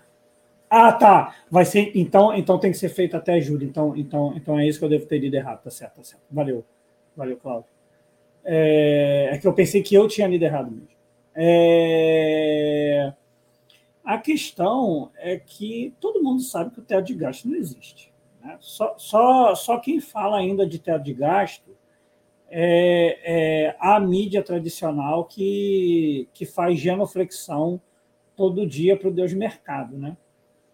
Que, infelizmente, eu já falei isso mais de uma vez no programa, essa palavra eu posso fazer, em vez do Deus, é, né, em vez do Deus mercado ficar todo dia dando a mão, estender a mão para eles, o Deus mercado fica fazendo continuadamente phishing com esse pessoal e esse pessoal continua confiando no Deus mercado, né, de uma forma que não dá para se compreender muito bem. Ou então visto ele como se fosse uma entidade é, carnal de fato, né? Cadê o mercado? Vamos lá, já, fa, tipo assim, alguém já fez alguma entrevista com o mercado? Porque toda vez é alguém que traz informação do mercado. Sempre tem um, um, um certo aviãozinho do mercado que fica trazendo informação, porque o mercado mesmo nunca vem falar com a gente. Mas eu acho que, de uma forma geral, esse pessoal compreendeu que não faz sentido o teto de gastos e que o teto de gastos cria problema até porque eles querem fazer, né? que é fazer é, certos é, aparatos e certas puladas de cerca que dependem de coisas como fez o Bolsonaro e o Centrão. Só que isso algumas vezes cria uma certa complexidade que poderia ser mais simples. Há um tempo atrás, o pessoal fez, um, fez fez uma análise. Eu não sei se o Haddad vai ir nesse discurso. E esse discurso até acho um pouco bom, dependendo de quais são as âncoras que vão, que vão se juntar a ela. Mas eu sou a favor de se criar teto de dívida. Esse, essa, essa ótica eu até compreendo, eu gosto dela um pouco. Não é a que eu gostaria, mas eu também não posso olhar o mundo da forma que eu acho. Eu não queria o José Múcio, o José Múcio está aí. Né? Mas o teto de dívida é bom porque eu acho que a gente tem que aceitar um discurso de que não tem como um país que tem dívida pública interna quebrar. Eu acho que a gente tem que estar nessa ótica, que todo mundo tem que aceitar isso. Porque se a gente aceitar que um país que tem dívida na própria moeda que ele emite pode quebrar, então o Japão quebrou. Há muito tempo e ninguém está sabendo. O Japão é um holograma. Que hoje o Brasil está com, uma, tá, tá com uma dívida pública em quanto? 60 e poucos por cento? Deve estar tá mais ou menos isso, né, Cláudio? O é, Japão beirando tá 70, uma... né? Beirando é, 70. Então, o Japão está com mais de 220%. Então, o Japão quebrou. O Japão acabou. O problema não é a dívida. O problema não é a dívida pública. O problema é em qual moeda nós devemos. E o problema é qual é o tipo de pagamento que se faz. Se é pagamento de longos prazos ou de curtos prazos. Se curtos prazos não são é, conseguidos, você vai ter juros sobre juros. Esses são os problemas. E se me desculpa, mesmo, mesmo se isso acontecer, a dívida na moeda que você próprio emite, irmão, você não deve, pô. Isso não faz sentido. Se eu posso, se só eu posso emitir a minha própria moeda, como que eu estou devendo uma dívida que eu gero na minha própria moeda? Porra, isso está de sacanagem. Aí a gente tem que entrar numa ótica que ninguém sabe economia. Ou então, né, o pessoal tipo, tem noção econômica igual o Paulo Guedes. A minha preocupação real é o como vai se fazer isso.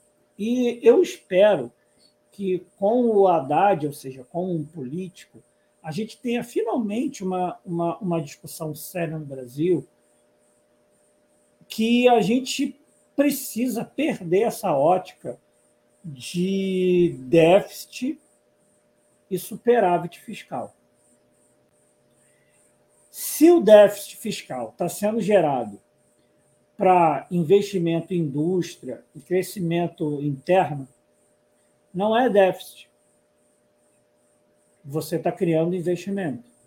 Se você está criando déficit fiscal para você investir em financiamento de desenvolvimento tecnológico, não é déficit, é crescimento do PIB, porque esse déficit obrigatoriamente vai virar mercado, é, mercado não, desculpa, vai virar produto de alto valor agregado, vai virar informação, que é produto de alto valor agregado, e vai gerar indústria, que produz produtos de maior valor agregado.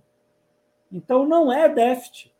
Ele obrigatoriamente vai gerar aumento e crescimento do PIB lá na frente.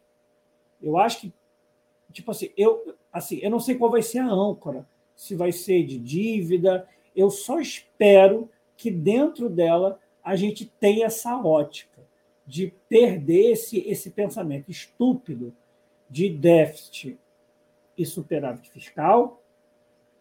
E uma outra coisa que para mim foi um erro muito grave do foi ter feito em uma certa época é, é, um certo pensamento de ter, ter é, essa ideia do câmbio flutuante. Eu até entendo que a gente tem que ter uma política cambial, só que o Brasil tem que compreender qual é a sua política cambial. A gente tem que ter uma compreensão que quando eu tenho um câmbio é, onde, onde o real está valendo bem mais, é o momento da gente investir na indústria nacional e aí eu vou entrar só depois, que é uma coisa que eu quero falar lá no finalzinho, que é sobre relações internacionais.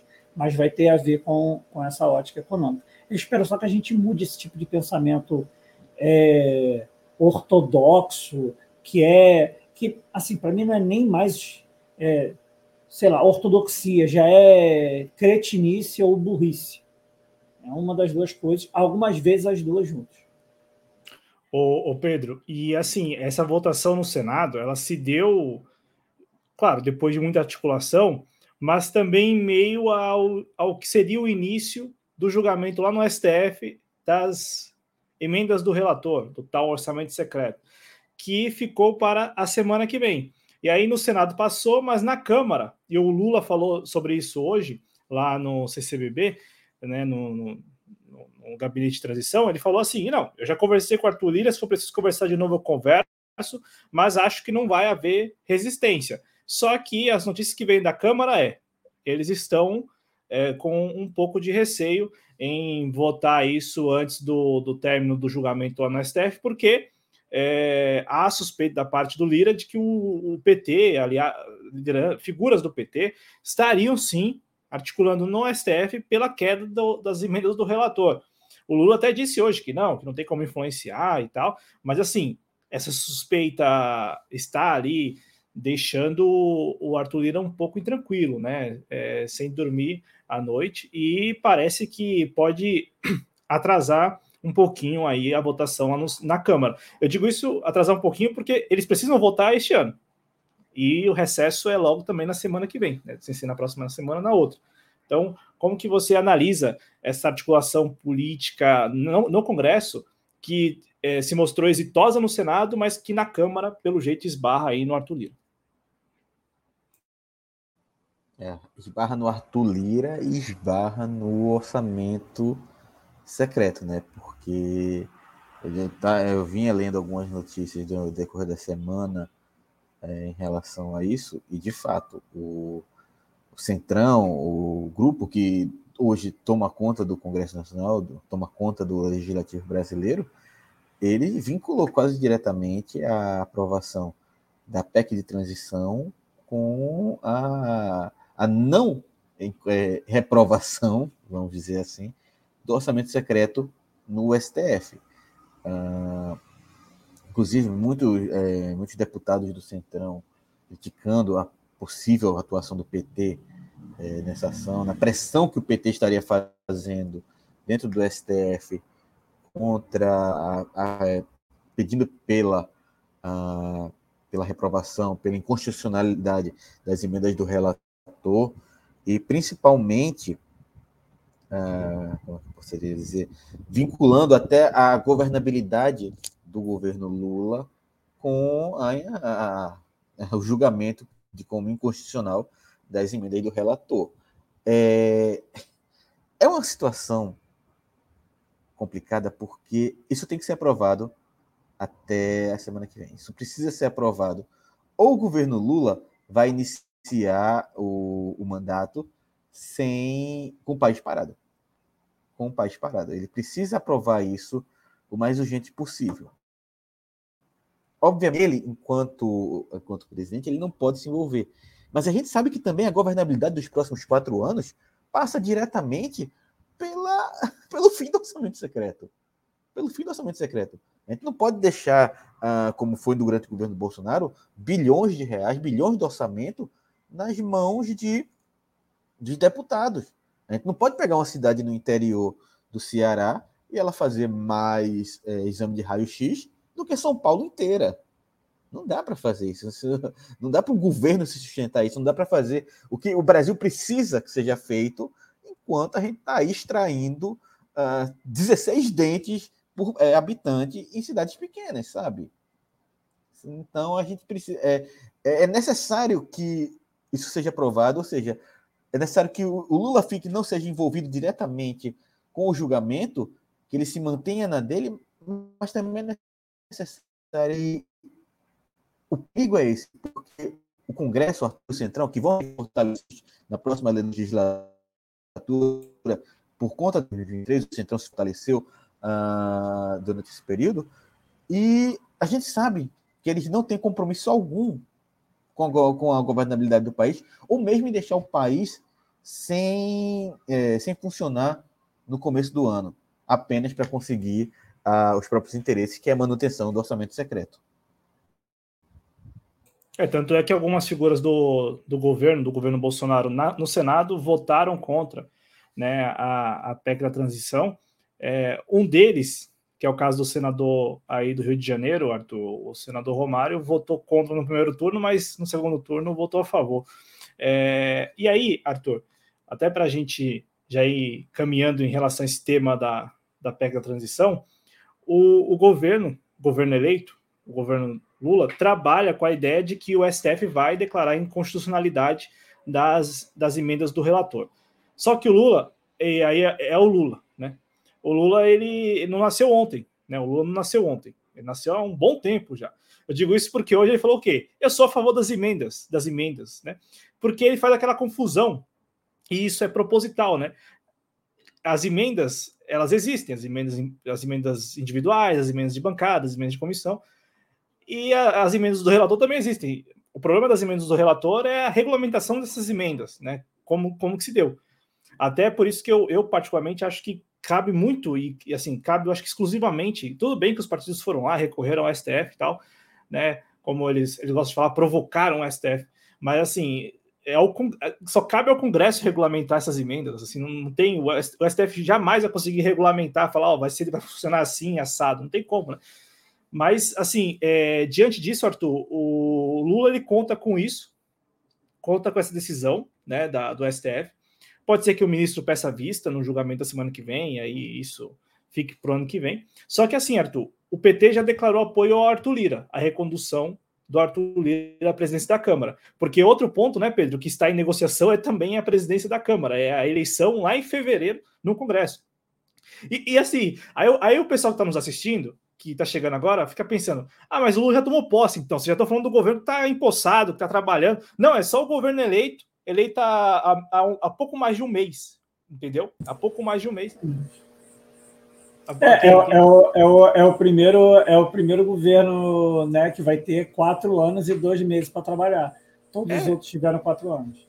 Porque tu, tudo que nós estamos falando aqui seria muito próprio de um governo já empossado, trabalhando com os ministros lá. Mas não, é um governo eleito que está em meia transição, tendo que negociar como se fosse o governo de fato, né? Como se fosse o governo de fato. E aí, Arthur, como que é possível analisar esse cenário em que o PT foi lá, já declarou apoio ao Arthur Lira, conta, conta nas entrelinhas com a decisão do STF para não entrar em choque, não colidir com Arthur Lira, só que nas declarações públicas, não, não, a gente, a gente, é, a gente não vai se meter, a gente não tem como se meter lá no STF, a gente é a favor das emendas.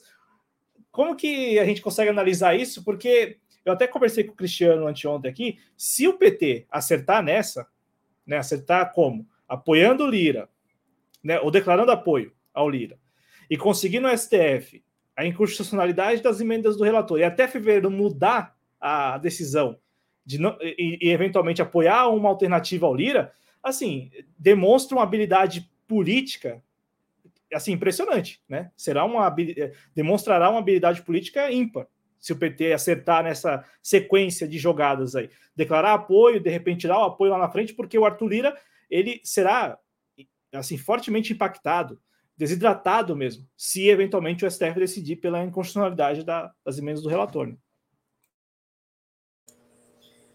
Então, eu acho que a primeira questão é.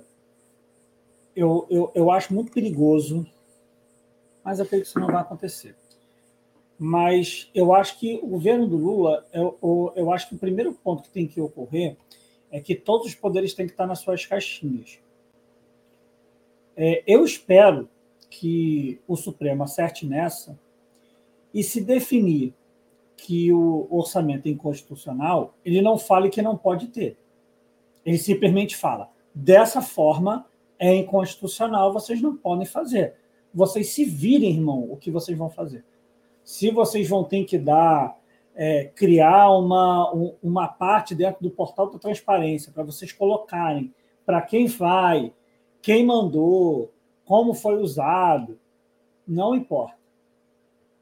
Porque eu acho que um dos problemas que nós temos hoje em dia, e eu até concordo nessa crítica da direita até a página 2, que é aquela ótica de que o Supremo está legislando. Óbvio, ele está legislando.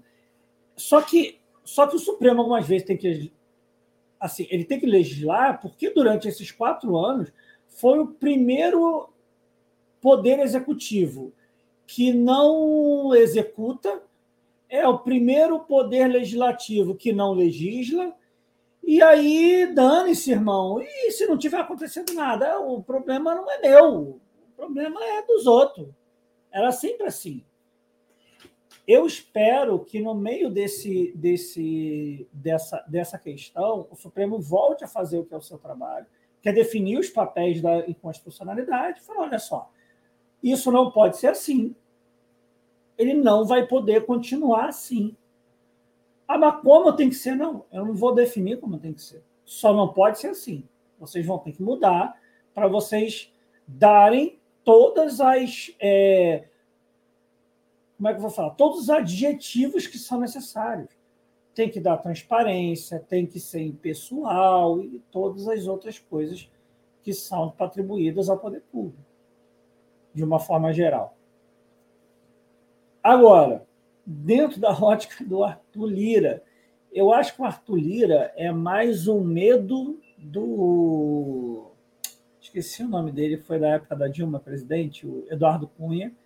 Eu acho que é mais um medo de um Eduardo Cunha, e eu acho que entra como uma crítica ao PT, ao PCdoB, ao PSOL, ao PDT, à rede.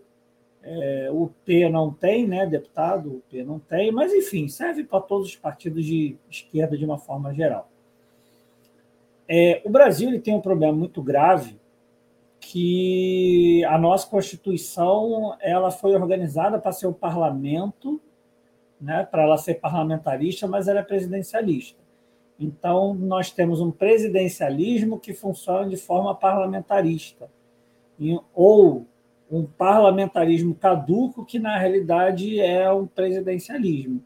E aí, na realidade, o presidente não faz atribuição do presidente, e a Câmara acaba não fazendo a função que é da Câmara. Presidente, em certos momentos, sempre tem que se compor como se fosse um primeiro-ministro, porque tem que fazer, ele tem que basicamente chancelar o que o que todo o que todo o Congresso quer. Eu acho que o problema é esse, e eu acho que dentro dessa questão a gente vai ter que compreender esses problemas e compreender que, infelizmente, enquanto a gente não conseguir ter um nome, a gente não pode se dar ao luxo de perder votações dentro é, da Câmara de Deputados. Não tem, não tem como a gente se dar o luxo nessa questão. A gente tem que compreender também que, assim como esse pessoal está do nosso lado para poder sugar o nosso sangue, a gente pode estar tá do lado deles para também conseguir o que a gente quer deles. Assim como Arthur Lira está ali para conseguir tirar algo do governo, a esquerda pode compreender que a gente também pode dialogar com ele de uma forma programar, de uma forma pragmática, para a gente retirar algo dele. Tendo isso em ponta, só para poder finalizar é, essa, essa fala, eu, eu compreendo nessa ótica tá? A crítica ao pessoal de não participar e não fazer a votação pelo Arthur Lira. Eu acho é, completamente sem sentido uma parte da esquerda criticar o pessoal por não estar aliado à votação do Arthur Lira. Não dá para um partido estar aliado na votação do Arthur Lira se ele se propõe a tentar dia e noite tirar o mandato, né, caçar o mandato do Glauber Braga. Não tem como. Não tem como a gente é, pedir do pessoal essa condição. Eu acho completamente sem sentido quem critica o pessoal nesse ponto. Nesse ponto eu acho sem sentido. É, não, seria um enorme contrassenso, né? É, apoiar o cara que quer caçar um, um mandato de um de seus parlamentares, né? É, é, é, assim, Arthur, é que o pessoal não lê. Você falou que o Bolsonaro não lê uh, livros com mais de 20 páginas, mas tem muita gente, coleguinha, né? Eu falo isso porque do nosso campo, que não lê, assim, sabe? Tá, por exemplo, esse caso do Glauber Braga, tenho certeza que tem muito esquerdista por aí que mal sabe. Que, que, e assim, isso é um absurdo completo. O que a, a maneira como o Arthur Lira se portou naquele momento em que é, ele diz que teria sido ofendido pelo Glauber Braga. E, e depois, é né, bom destacar isso, que quem entrou com a ação, olha só né, a bagunça, né? Quem entrou com a ação foi o PL do Bolsonaro, não o PP do Arthur Lira. É, um, é uma baderna, um negócio assim assustador. E, e exatamente como a gente está conversando aqui, assim, absurdo. O, Pedro e Arthur, para a gente ir encerrando aqui, é, lá, lá no início, o Igor, o Igor ele escreveu que perguntou, né? Ah, é uma pergunta com uma, uma, uma, uma, provocação, né? O Haddad segue defendendo a autonomia do. Eu sei como é, é que ele é. É uma provocação. Haddad segue defendendo a autonomia do Banco Central em 18, como diria Abel Braga, era lindo. E aí é só lembrar, e eu fiz isso já outra vez aqui em outro vídeo, não custa nada ler o que estava escrito lá no plano de governo do Haddad da Manuela W em 2018. Abre aspas. O Banco Central manterá sua autonomia e seu mandato de controlar a inflação, permanecendo atento a temas como a estabilidade do sistema financeiro e o nível de emprego. Aqui nós temos o que? Manterá sua autonomia. O que aconteceu durante o governo Bolsonaro, não custa lembrar, é que o Congresso, o Plínio Valério, é o Plínio Valério, que é senador pelo PSDB do Amazonas, que votou contra a PEC da transição agora, ele foi o autor. Ele foi autor do, da, do projeto de lei que dá autonomia ao Banco Central, estabelecendo o mandato. Inclusive, agora o presidente eleito não pode indicar ninguém. E o Banco Central está ameaçando aí manter a taxa de juros no patamar de 13%, porque não pode indicar ninguém. E o, o atual presidente do Banco Central é só o neto do Roberto Campos, que é, um, é tido aí né, como uma referência para o liberalismo brasileiro. É só isso. Então nós temos um governo Lula, do PT, tendo no Banco Central um sujeito que é neto do Roberto Campos, que vai ficar lá até o final de 2024. E que manda sinais e manda aí mensagens pela imprensa hegemônica de que a taxa de juros vai seguir no patamar de 13% ano que vem também. Né? E aí eu, eu, eu sempre eu, eu, já tinha feito esse outro vídeo também, que falava assim: ah, o Haddad em 2018. Eu falei, ah, vamos ler lá num plano de. Num plano de ah, não, cadê? Né? E, e assim, o Haddad não é o único, sabe, candidato que é, participa de várias eleições e que fala uma coisa numa eleição e na outra muda. Eu me recordo recentemente, o, fiz um programa aqui, acho que foi com o Adriano, inclusive, é, veio alguém que apoiava o Ciro na, na, eleição, no chat, falar que ah, e o, e, o, e o PT, que o senador do PT que foi lá e, e aprovou, né, protocolou e é o autor do projeto de lei que remunera o resto do, do, do, do, do, de, do caixa dos bancos, né? Falou isso aqui no chat. Eu falei, mas espera aí, os depósitos voluntários, os depósitos voluntários remunerados, era uma proposta também do Ciro em 2018. E ele não, o Ciro não, não defendeu isso em 2022, mas ele nem falou também porque não estava defendendo. Então, assim, é, e, o, e, o, Ciro falou isso. O Ciro, o Ciro, ah, foi o Ciro, perdão, não foi nem ninguém no chat. Foi o Ciro que falou num programa aí, numa entrevista. Acho que foi na Globo News, naquela entrevista longa. Ele fala isso. Ah, eu, eu, e tem um senador aí do PT que foi lá e é autor da remuneração do, da sobra do caixa dos bancos. E o Ciro, em 2018, no plano de governo dele, trazia isso lá, a figura dos depósitos é, voluntários remunerados. Então, assim, em resumo, para terminar, eu acho que a gente tem que se ater ao que foi o que está lá ah, o cara fez, o cara prometeu, ah, o cara, o, o Haddad, por exemplo, em 2018, estabeleceu no plano de, de, governo dele que ia ter mandato, que ia enviar para o Congresso. E, e para terminar mesmo, essa autonomia que existe hoje é um crime absurdo, por várias razões. A principal dela, vice de origem.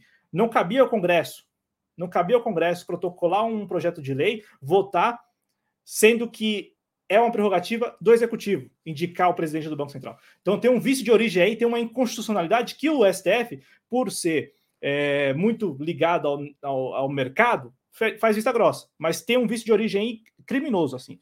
À vontade, Arthur que, e o Pedro também. É, eu acho que essas questões, é, não tô, não tô querendo defender, não, mas eu acho que, é, tipo assim, eu, eu sempre tenho uma lógica que dentro da nossa democracia, o que mais vale não é a lei, é a prática. Por que eu estou querendo falar isso? No fundo, no fundo, vamos ser sinceros, sincero, desde lá de 2000 e 2004 que o eu não lembro quando quando que o Meirelles vai para o Banco Central. É 2004? 2003. 2003, 2003. Ele, é, ah, ele entra, ele entra logo no início mesmo. Tá, beleza. Desde 2003, a gente tem a autonomia do Banco Central. E eu vou falar o porquê. Porque, em um certo momento, o Banco Central decidiu fazer política é, é, contracionista para poder conter inflação. Eu acho que o problema, e aí eu não estou querendo falar que não se deva ter, eu acho que até o Banco Central deve ter um certo tipo de autonomia eu acho que o problema é que o Banco Central hoje em dia ele é muito autônomo ideologicamente. Esse é que é o problema. Se a gente mexer nessa autonomia, vou ser sincero com você, Cláudio, vai entrar novamente é, é, um certo liberal, porque vão se fazer acordos para ele entrar, e vai novamente ter como se fosse o Meirelles.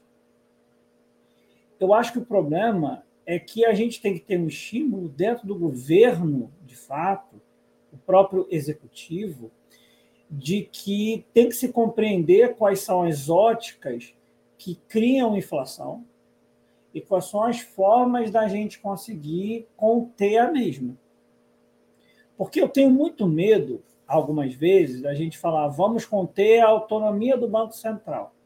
Beleza. A gente não tinha essa autonomia legal quando o Meirelles entrou.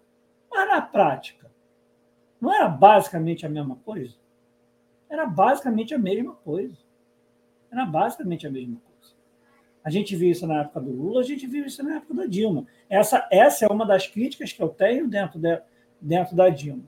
E, e uma outra coisa, Cláudio, eu, eu, eu um pouco contrário de você, eu tento nunca levar muito a sério o que as pessoas colocam dentro da campanha é, eleitoral. E eu vou falar o porquê. Porque o Ciro, hoje em dia, critica de uma forma abusiva a quantidade de linha de crédito dado na época do governo petista, sendo que na época que ele fez uma entrevista no jornal, aquele jornal da Globo que é de noite, que é de madrugada, esqueci o nome. Jornal, o Jornal da Globo? É o Jornal da Globo. Uma vez ele fez uma entrevista lá, quer dizer, se não me engano, foi nesse jornal, eu não lembro qual foi, que ele falou: não, antigamente você vê, era um absurdo. Se dava linha de crédito só para quem tinha dinheiro, só para empresa grande. No governo do PT, não, a gente fez diferente. Ele até fala a gente, a gente fez diferente. A gente deu linha de crédito para quem era pobre, para quem não tinha nada. Antigamente no Brasil, linha de crédito só era dada para os grandes. Quando a gente entra para a campanha eleitoral, tudo serve para eu poder ser eleito e algumas falas não acabam se reproduzindo é, da forma que, que, que acaba sendo na ótica. Né? O pessoal acaba sendo é, radical pró sua eleição. E só para poder finalizar, que eu vou sair um pouco dessa ótica, mas é porque eu quero finalizar mesmo, para não precisar falar mais nada. O que eu tinha lá falado é, antes sobre, sobre a questão política, eu acho que entra até um pouco nessa, nessa ótica, é que a gente precisa ter uma forma de combater o nível de exploração e combate que nós sofremos externamente dentro desse dito, desse dito mercado é, livre, né, desse livre mercado, quando o Brasil sofreu uma porrada de sanção pelos Estados Unidos, que decidiu taxar o nosso, o nosso aço, o nosso alumínio, para a gente perder competitividade lá fora.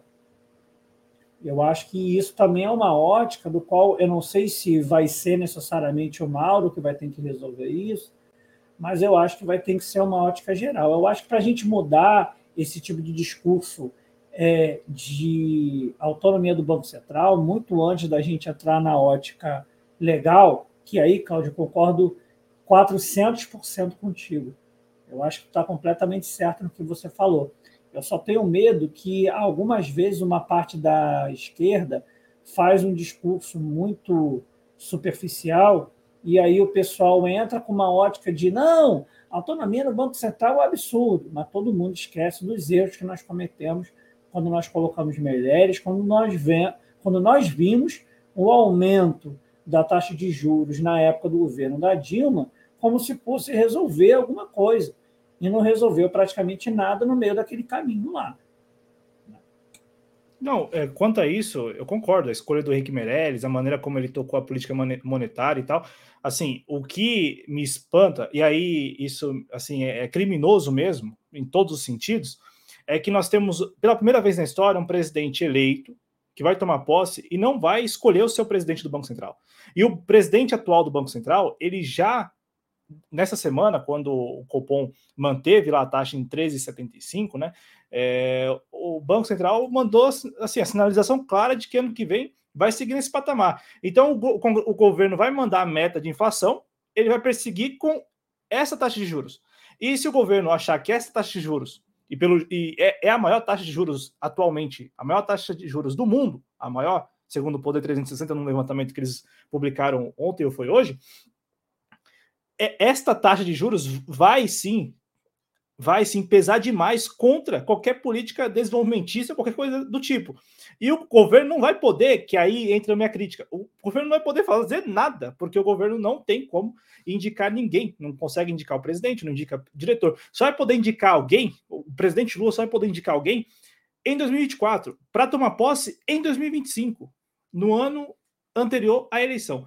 Então, assim, é, é um, é de um absurdo completo é, essa autonomia que foi estabelecida por lei ao Banco Central. Uma coisa é a porta giratória, o presidente eleito de esquerda indicar alguém de direita e tal. Enfim, aí é o que, é o que aconteceu com o Lula, como você trouxe com o Henrique Meirelles. Mas outra coisa é impor isso, como está sendo imposto. Então ninguém nem está falando do Banco Central, é engraçado. É, tem, tem gente para todos os cargos, mesmo o Banco Central. Por quê? Porque não pode. Então o povo foi lá, legítimo, votou num presidente, mas vai ter que segurar por dois anos ainda o presidente do Banco Central do governo anterior. Ô Pedro, agradecer ao, ao André Nunes, que esteve comigo recentemente, está aqui do canal Conversando com o André Nunes. Um abraço a ele também. Agradecer ao Adriano, que mandou o seguinte: ó, sem querer defender a ala radical que anda de skate do pessoal, né, a independência é ou deveria ser isso: é estar livre para não engolir tudo. O problema é o rechaço a cargo, aí é burrice. Pedro, e na sequência o Arthur, para a gente encerrar mesmo, porque, assim, é, o, o, o vai apoiar o governo Lula. O PSOL é o Juliano Medeiros, é o Guilherme Boulos. A Samia Bonfim é líder da bancada atual, mas a, o próximo líder vai ser o Guilherme Boulos, que é que está com o governo. Então, assim, eu não sei se é uma discussão irreal essa do pessoal, porque às vezes a gente, a gente perde um tempo danado com discussões irreais. Mas, enfim, o que, que vocês acham? E a gente encerra 10 horas já da noite dessa sexta-feira melancólica. Olha como nós estamos muito tristes aqui, viu? Pois é, Cláudio. É, eu acho que o pessoal, é, eu prezo pela independência do pessoal. No, no, caso do Arthur Lira, como a gente já trouxe aqui, é, é insano pensar no pessoal que tá ali, o Arthur Lira querendo, querendo cação dos seus parlamentares, que o pessoal apoia a reeleição dele. É, é como, por exemplo, você está condenado de morte por um governo e você ir lá e votar nesse governo para ele ser reeleito. Então, não faz muito sentido. Mas nesse caso dos cargos, é, não faz sentido. O pessoal precisa parar de ser um partido meramente de oposição. Um partido meramente parlamentar. É um partido que está crescendo, mas ele precisa estar exposto. É um partido que precisa estar na vitrine. E qual a melhor forma de se estar na vitrine do que se fazendo parte de um governo, tendo acesso ao orçamento, tendo acesso ao dinheiro, tendo, acesso, tendo projetos é, realizados de fato, políticas públicas realizadas de fato dentro do governo para mostrar. Então, a minha opinião nessa, em relação a isso, sendo bem sucinto pelo adiantado da hora, porque eu quero ir, ir, ir chorar as pitangas aí do dia de hoje, dessa derrota aí da seleção brasileira, mas eu acho que o pessoal ele precisa parar de ser um partido meramente de oposição. Eu sei que ele, a Samia disse que vai estar defendendo o governo Lula, mas, mas a realidade é que, estando fora do governo, estando fora dos cargos do governo, ele passa a ser um, um, partido meramente legislativo. E um partido que precisa crescer, um partido que precisa ter base, é um partido que precisa estar exposto, é um partido que precisa estar uh, ter acesso ao orçamento para chegar em, 2020, em 2024, em 2026, com, com projetos, com políticas públicas aplicadas de fato. Pois é, né, Arthur? E aí, Arthur, o que, que você acha Aí a gente já emenda. É, eu acho que, na realidade, a Sama Bonfim é, é, decidiu criar. É, sei lá, eu acho que ela quis chamar atenção de uma forma equivocada. E aí eu acho que o problema é que a gente acaba dando voz a uma questão que não é uma escolha do partido. O partido não definiu isso. A Samia Bonfim não podia ter feito do jeito que ela fez. Ah, mas por que, que ela fez? Aí, irmão, me desculpa, por que, que tem gente dentro do PT que passa informação para a mídia tradicional? Por que, que tem gente do PT que cria uma nota e coloca uma porrada de lugar para ficar falando dos outros? Aí eu não sei, aí é aí são óticas que nós podemos falar diversos. E aí, por exemplo, eu creio que geralmente a culpa é de um certo esquerdismo, e aí esquerdismo do Lenin mesmo, para quem nunca lê esse livro, esquerdismo, a doença infantil do comunismo, leiam, é um ótimo livro, eu acho que até, deixa eu ver se eu tenho a capa dele aqui, eu acho que eu tenho ele aqui, eu tirar essa dúvida, que eu tenho quase certeza que eu possuo este livro na minha casa, eu tenho? Ele está em algum lugar, não estou achando, mas eu tenho quase certeza que eu possuo o mesmo, acho que eu achei aqui, ó. Esse aqui, aqui, ó. Esse daqui é da expressão popular. Esquerdismo, a doença infantil do comunismo. Para quem nunca lê este livro, leia um livro muito bom, por sinal. Eu acho que esses setores acabam tendo muito viés esquerdista, muito viés esquerdista, e, e, e fazem uma ótica de desorganização dentro do próprio partido, que não faz, para mim, muito sentido. É, e aí, assim, a questão. A Sama tem todo o direito de não querer. O que não tem direito é ela falar como se já fosse tirado dentro do próprio, dentro do próprio pessoal.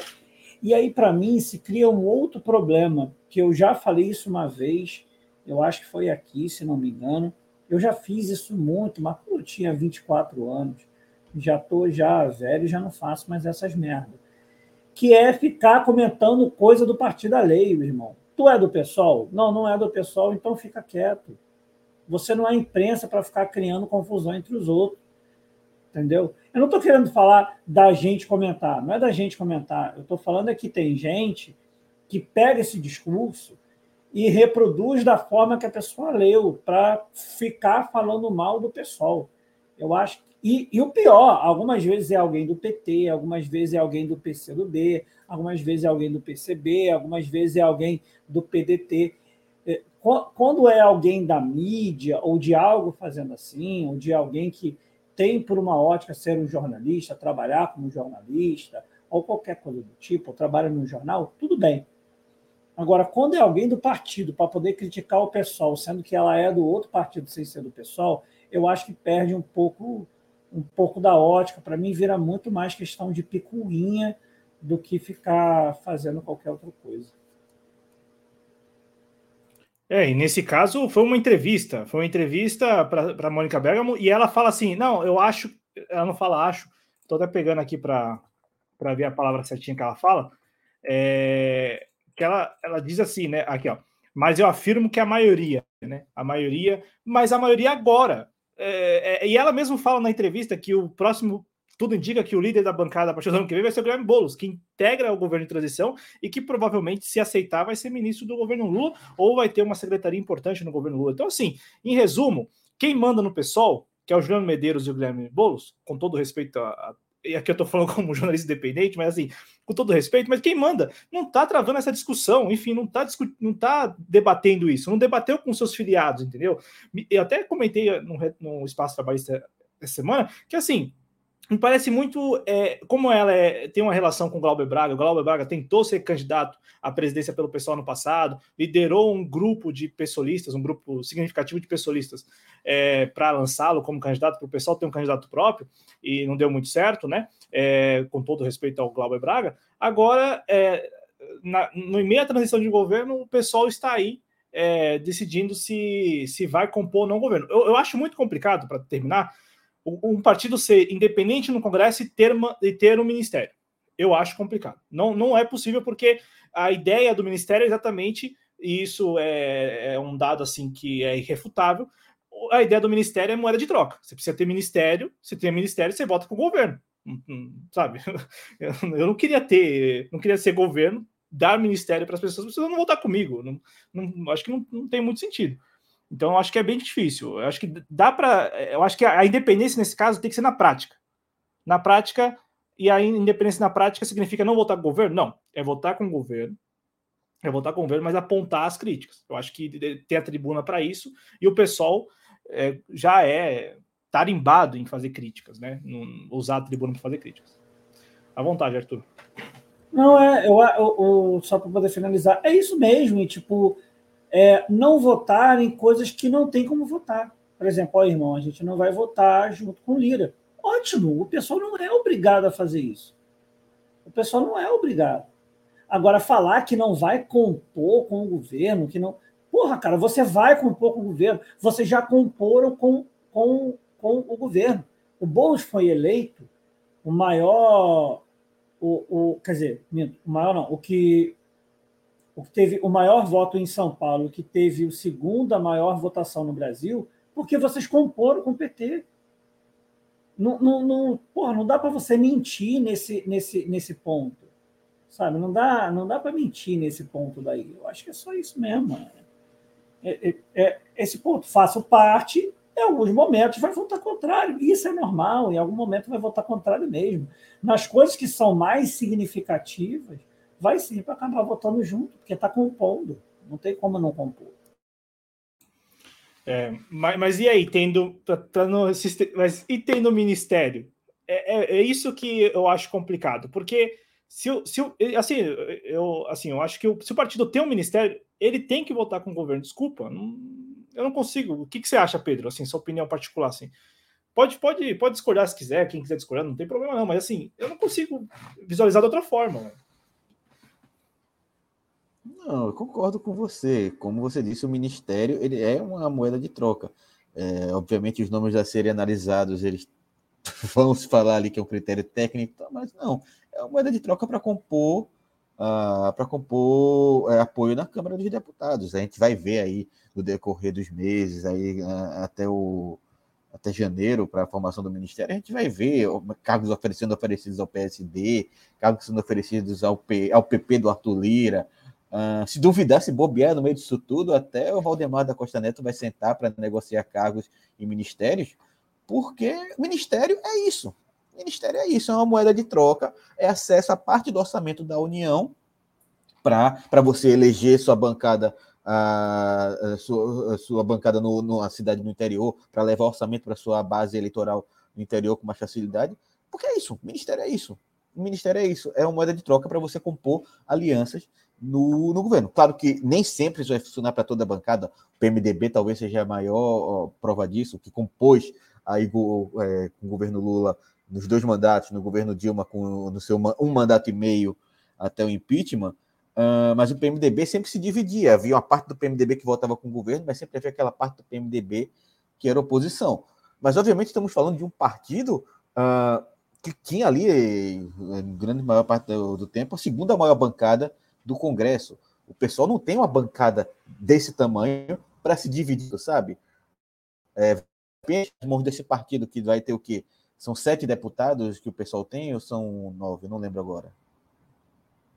O que hoje? Hoje tem nove. Não, não, é para a próxima legislatura. 14. 14. 14. Vale a pena eu deixar nas mãos do, do, do, do pessoal com 14 deputados uh, o ministério? Se os 14 deputados não vão me apoiar no Congresso, se eu não vou ter o apoio restrito desses 14 deputados, vale a pena eu deixar nas mãos deles o ministério, eu deixar na mão dele o orçamento?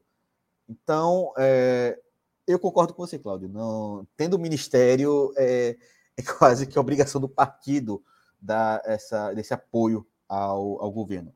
Obviamente, não pode se perder a independência e, e vota com o partido, com o governo, mas pode é, criticar quando tem que ser criticado. Mas eu concordo com você nesse ponto. O ministério, nesse caso, é uma moeda de troca para compor apoio no, no Congresso. É, e isso não tem nada a ver com a eleição a presença da Câmara, porque aí o partido pode é, divergir do governo. O que eu estou falando é eventualmente uma proposta enviada pelo governo que desagrada a bancada do pessoal, né? E o pessoal fala: não, não vou votar com o governo, mas tendo o ministério, eu acho que é, é, é vai ficar vai, vai se formar uma situação muito complicada. Só para corrigir o número, eu falei 14, mas são 12, porque tem dois da rede, né? Tem dois da rede, que é a Marina Silva aqui, e aí o Túlio, né? O Túlio foi eleito aí também, né? Então, então é isso. São, é que é 14 porque eles formaram a, federação. Arthur, quer falar mais alguma coisa? Pedro também? Senão eu agradeço demais a participação dos dois, viu? O meu, é uma coisa rápida que eu acabei não conseguindo falar, que é sobre o problema que a gente vai ter, que é um pepino com abacaxi imenso que o Mauro vai ter que segurar. É, são dois, não é, não é só um, não. São dois problemas imensos que ele vai ter que segurar, que é a questão de que a transição percebeu que há algumas dívidas muito problemáticas com órgãos internacionais.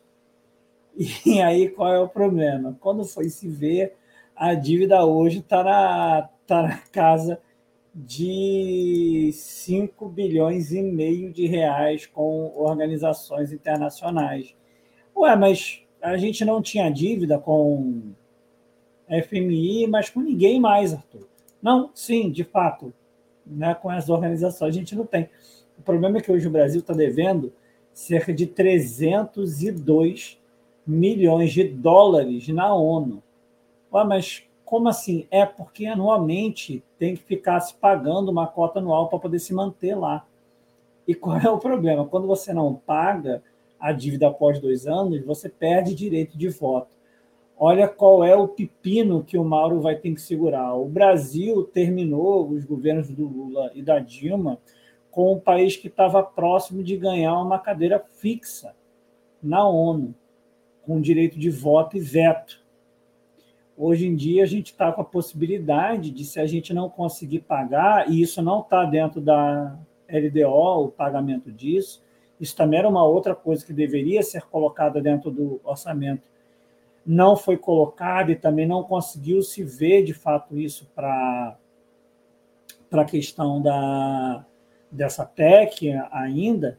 A gente pode perder o direito de voto. O Bolsonaro estava pagando o mínimo necessário para não ficar com a dívida, para não precisar votar, e mantendo essa, essa dívida contínua lá. Então, isso é uma questão muito problemática, porque a gente sabe que em certas questões o Brasil sempre foi pioneiro. Como assim? O tipo de diálogo que o Brasil fazia de defesa é, da Palestina e de uma conversa de uma forma mais é, sincera de uma forma a tentar é, é, é, apaziguar os conflitos entre, entre Israel e Palestina era importante, porque o Brasil era um nome que se colocava sempre em prol do diálogo para a resolução dos conflitos, mesmo que a gente teve diversos erros dentro do governo é, do PT principalmente do Lula, que a gente já até falou anterior, que foi a questão do Haiti. Mas isso para mim é muito complicado, porque a gente estava numa ótica completamente diferente. E olha só que louco, no momento que a gente retoma com todo mundo feliz que o Brasil retoma a posição que o Brasil tinha anteriormente, a gente está com chance de poder perder direito de voto dentro da ONU porque o Bolsonaro deu calote até na ONU, como, como colocou o Matheus Fernandes aí. O Bolsonaro deu calote até na ONU. É, meu. Como você disse, é um pepino, é um abacaxi. Quando você falou assim, pepino, depois abacaxi, eu falei, o negócio é bravo mesmo, né? Pô, o negócio não é, não é pouca coisa, não, mas, pô, é muito sério isso. Aí sim, aí é Mauro Vieira, aí Mauro Vieira achando que vai pegar molezinha. Não, Até é, porque. É, não, é dívida, olha só, eu, eu, eu, vou só falar o nome de todas que tem, ó. É dívida na ONU, é dívida no, no Tribunal Penal Internacional, é dívida na Agência Internacional de Energia Atômica, é dívida na Organização das Nações Unidas para Alimentação e Agricultura, é dívida na Organização Internacional do Trabalho e é dívida.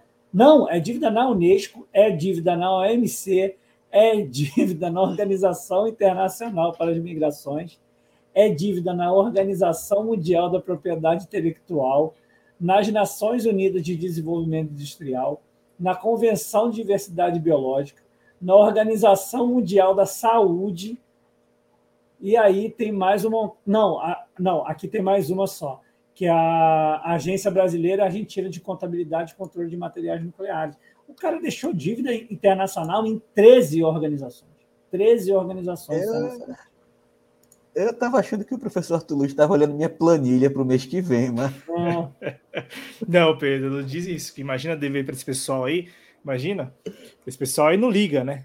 Esse pessoal não, não acho que fique ligando de madrugada então para o presidente, ó, liga, liga, né, manda o call center ficar cobrando. Mas assim, eu ia dizer, Pedro, que é. também é o seguinte, né? A missão era ser párea internacional. Então, não dá para esperar menos que isso, né? De um governo que tinha como objetivo tornar o país párea. É. Faz não dá para esperar menos que isso, né? Não, não, de forma alguma. Saiu aí de párea internacional para caloteiro internacional. É, o negócio é bravo, gente. Muito obrigado, viu, Pedro? Muito obrigado, Arthur. Até a próxima. A gente. Eu vou aqui conversar com, com os dois, né? Mas eu espero que a gente consiga fazer mais uma edição este ano do Redação, enfim, mais um programa aqui no canal. Agradeço a todos que nos acompanharam, reforçando o convite para se inscrever no canal, se inscrever na TV Jovens Cronistas, conhecer os programas aqui do, do canal. Também, se puder contribuir financeiramente, contribuir. E deixa o like. Lembrando que o Pedro Araújo está nas redes sociais, né, o Pedro? Está no Twitter, está no Instagram. É, e o Arthur Luiz está no arroba o sindicalista. Né? Então, quem quiser, né, e pode encontrar facilmente aí no Twitter, no, no Instagram e também nas redes sociais mais moderninhas aí, você encontra facilmente. Obrigado aos dois, obrigado a todos que nos acompanharam pelo chat, pelo YouTube. Lembrando que na versão gravada também você pode contribuir no Valeu, tá? Se puder. Valeu, time. Valeu, gente. Muito obrigado. Bom fim de semana, muita saúde para todos nós. Tchau.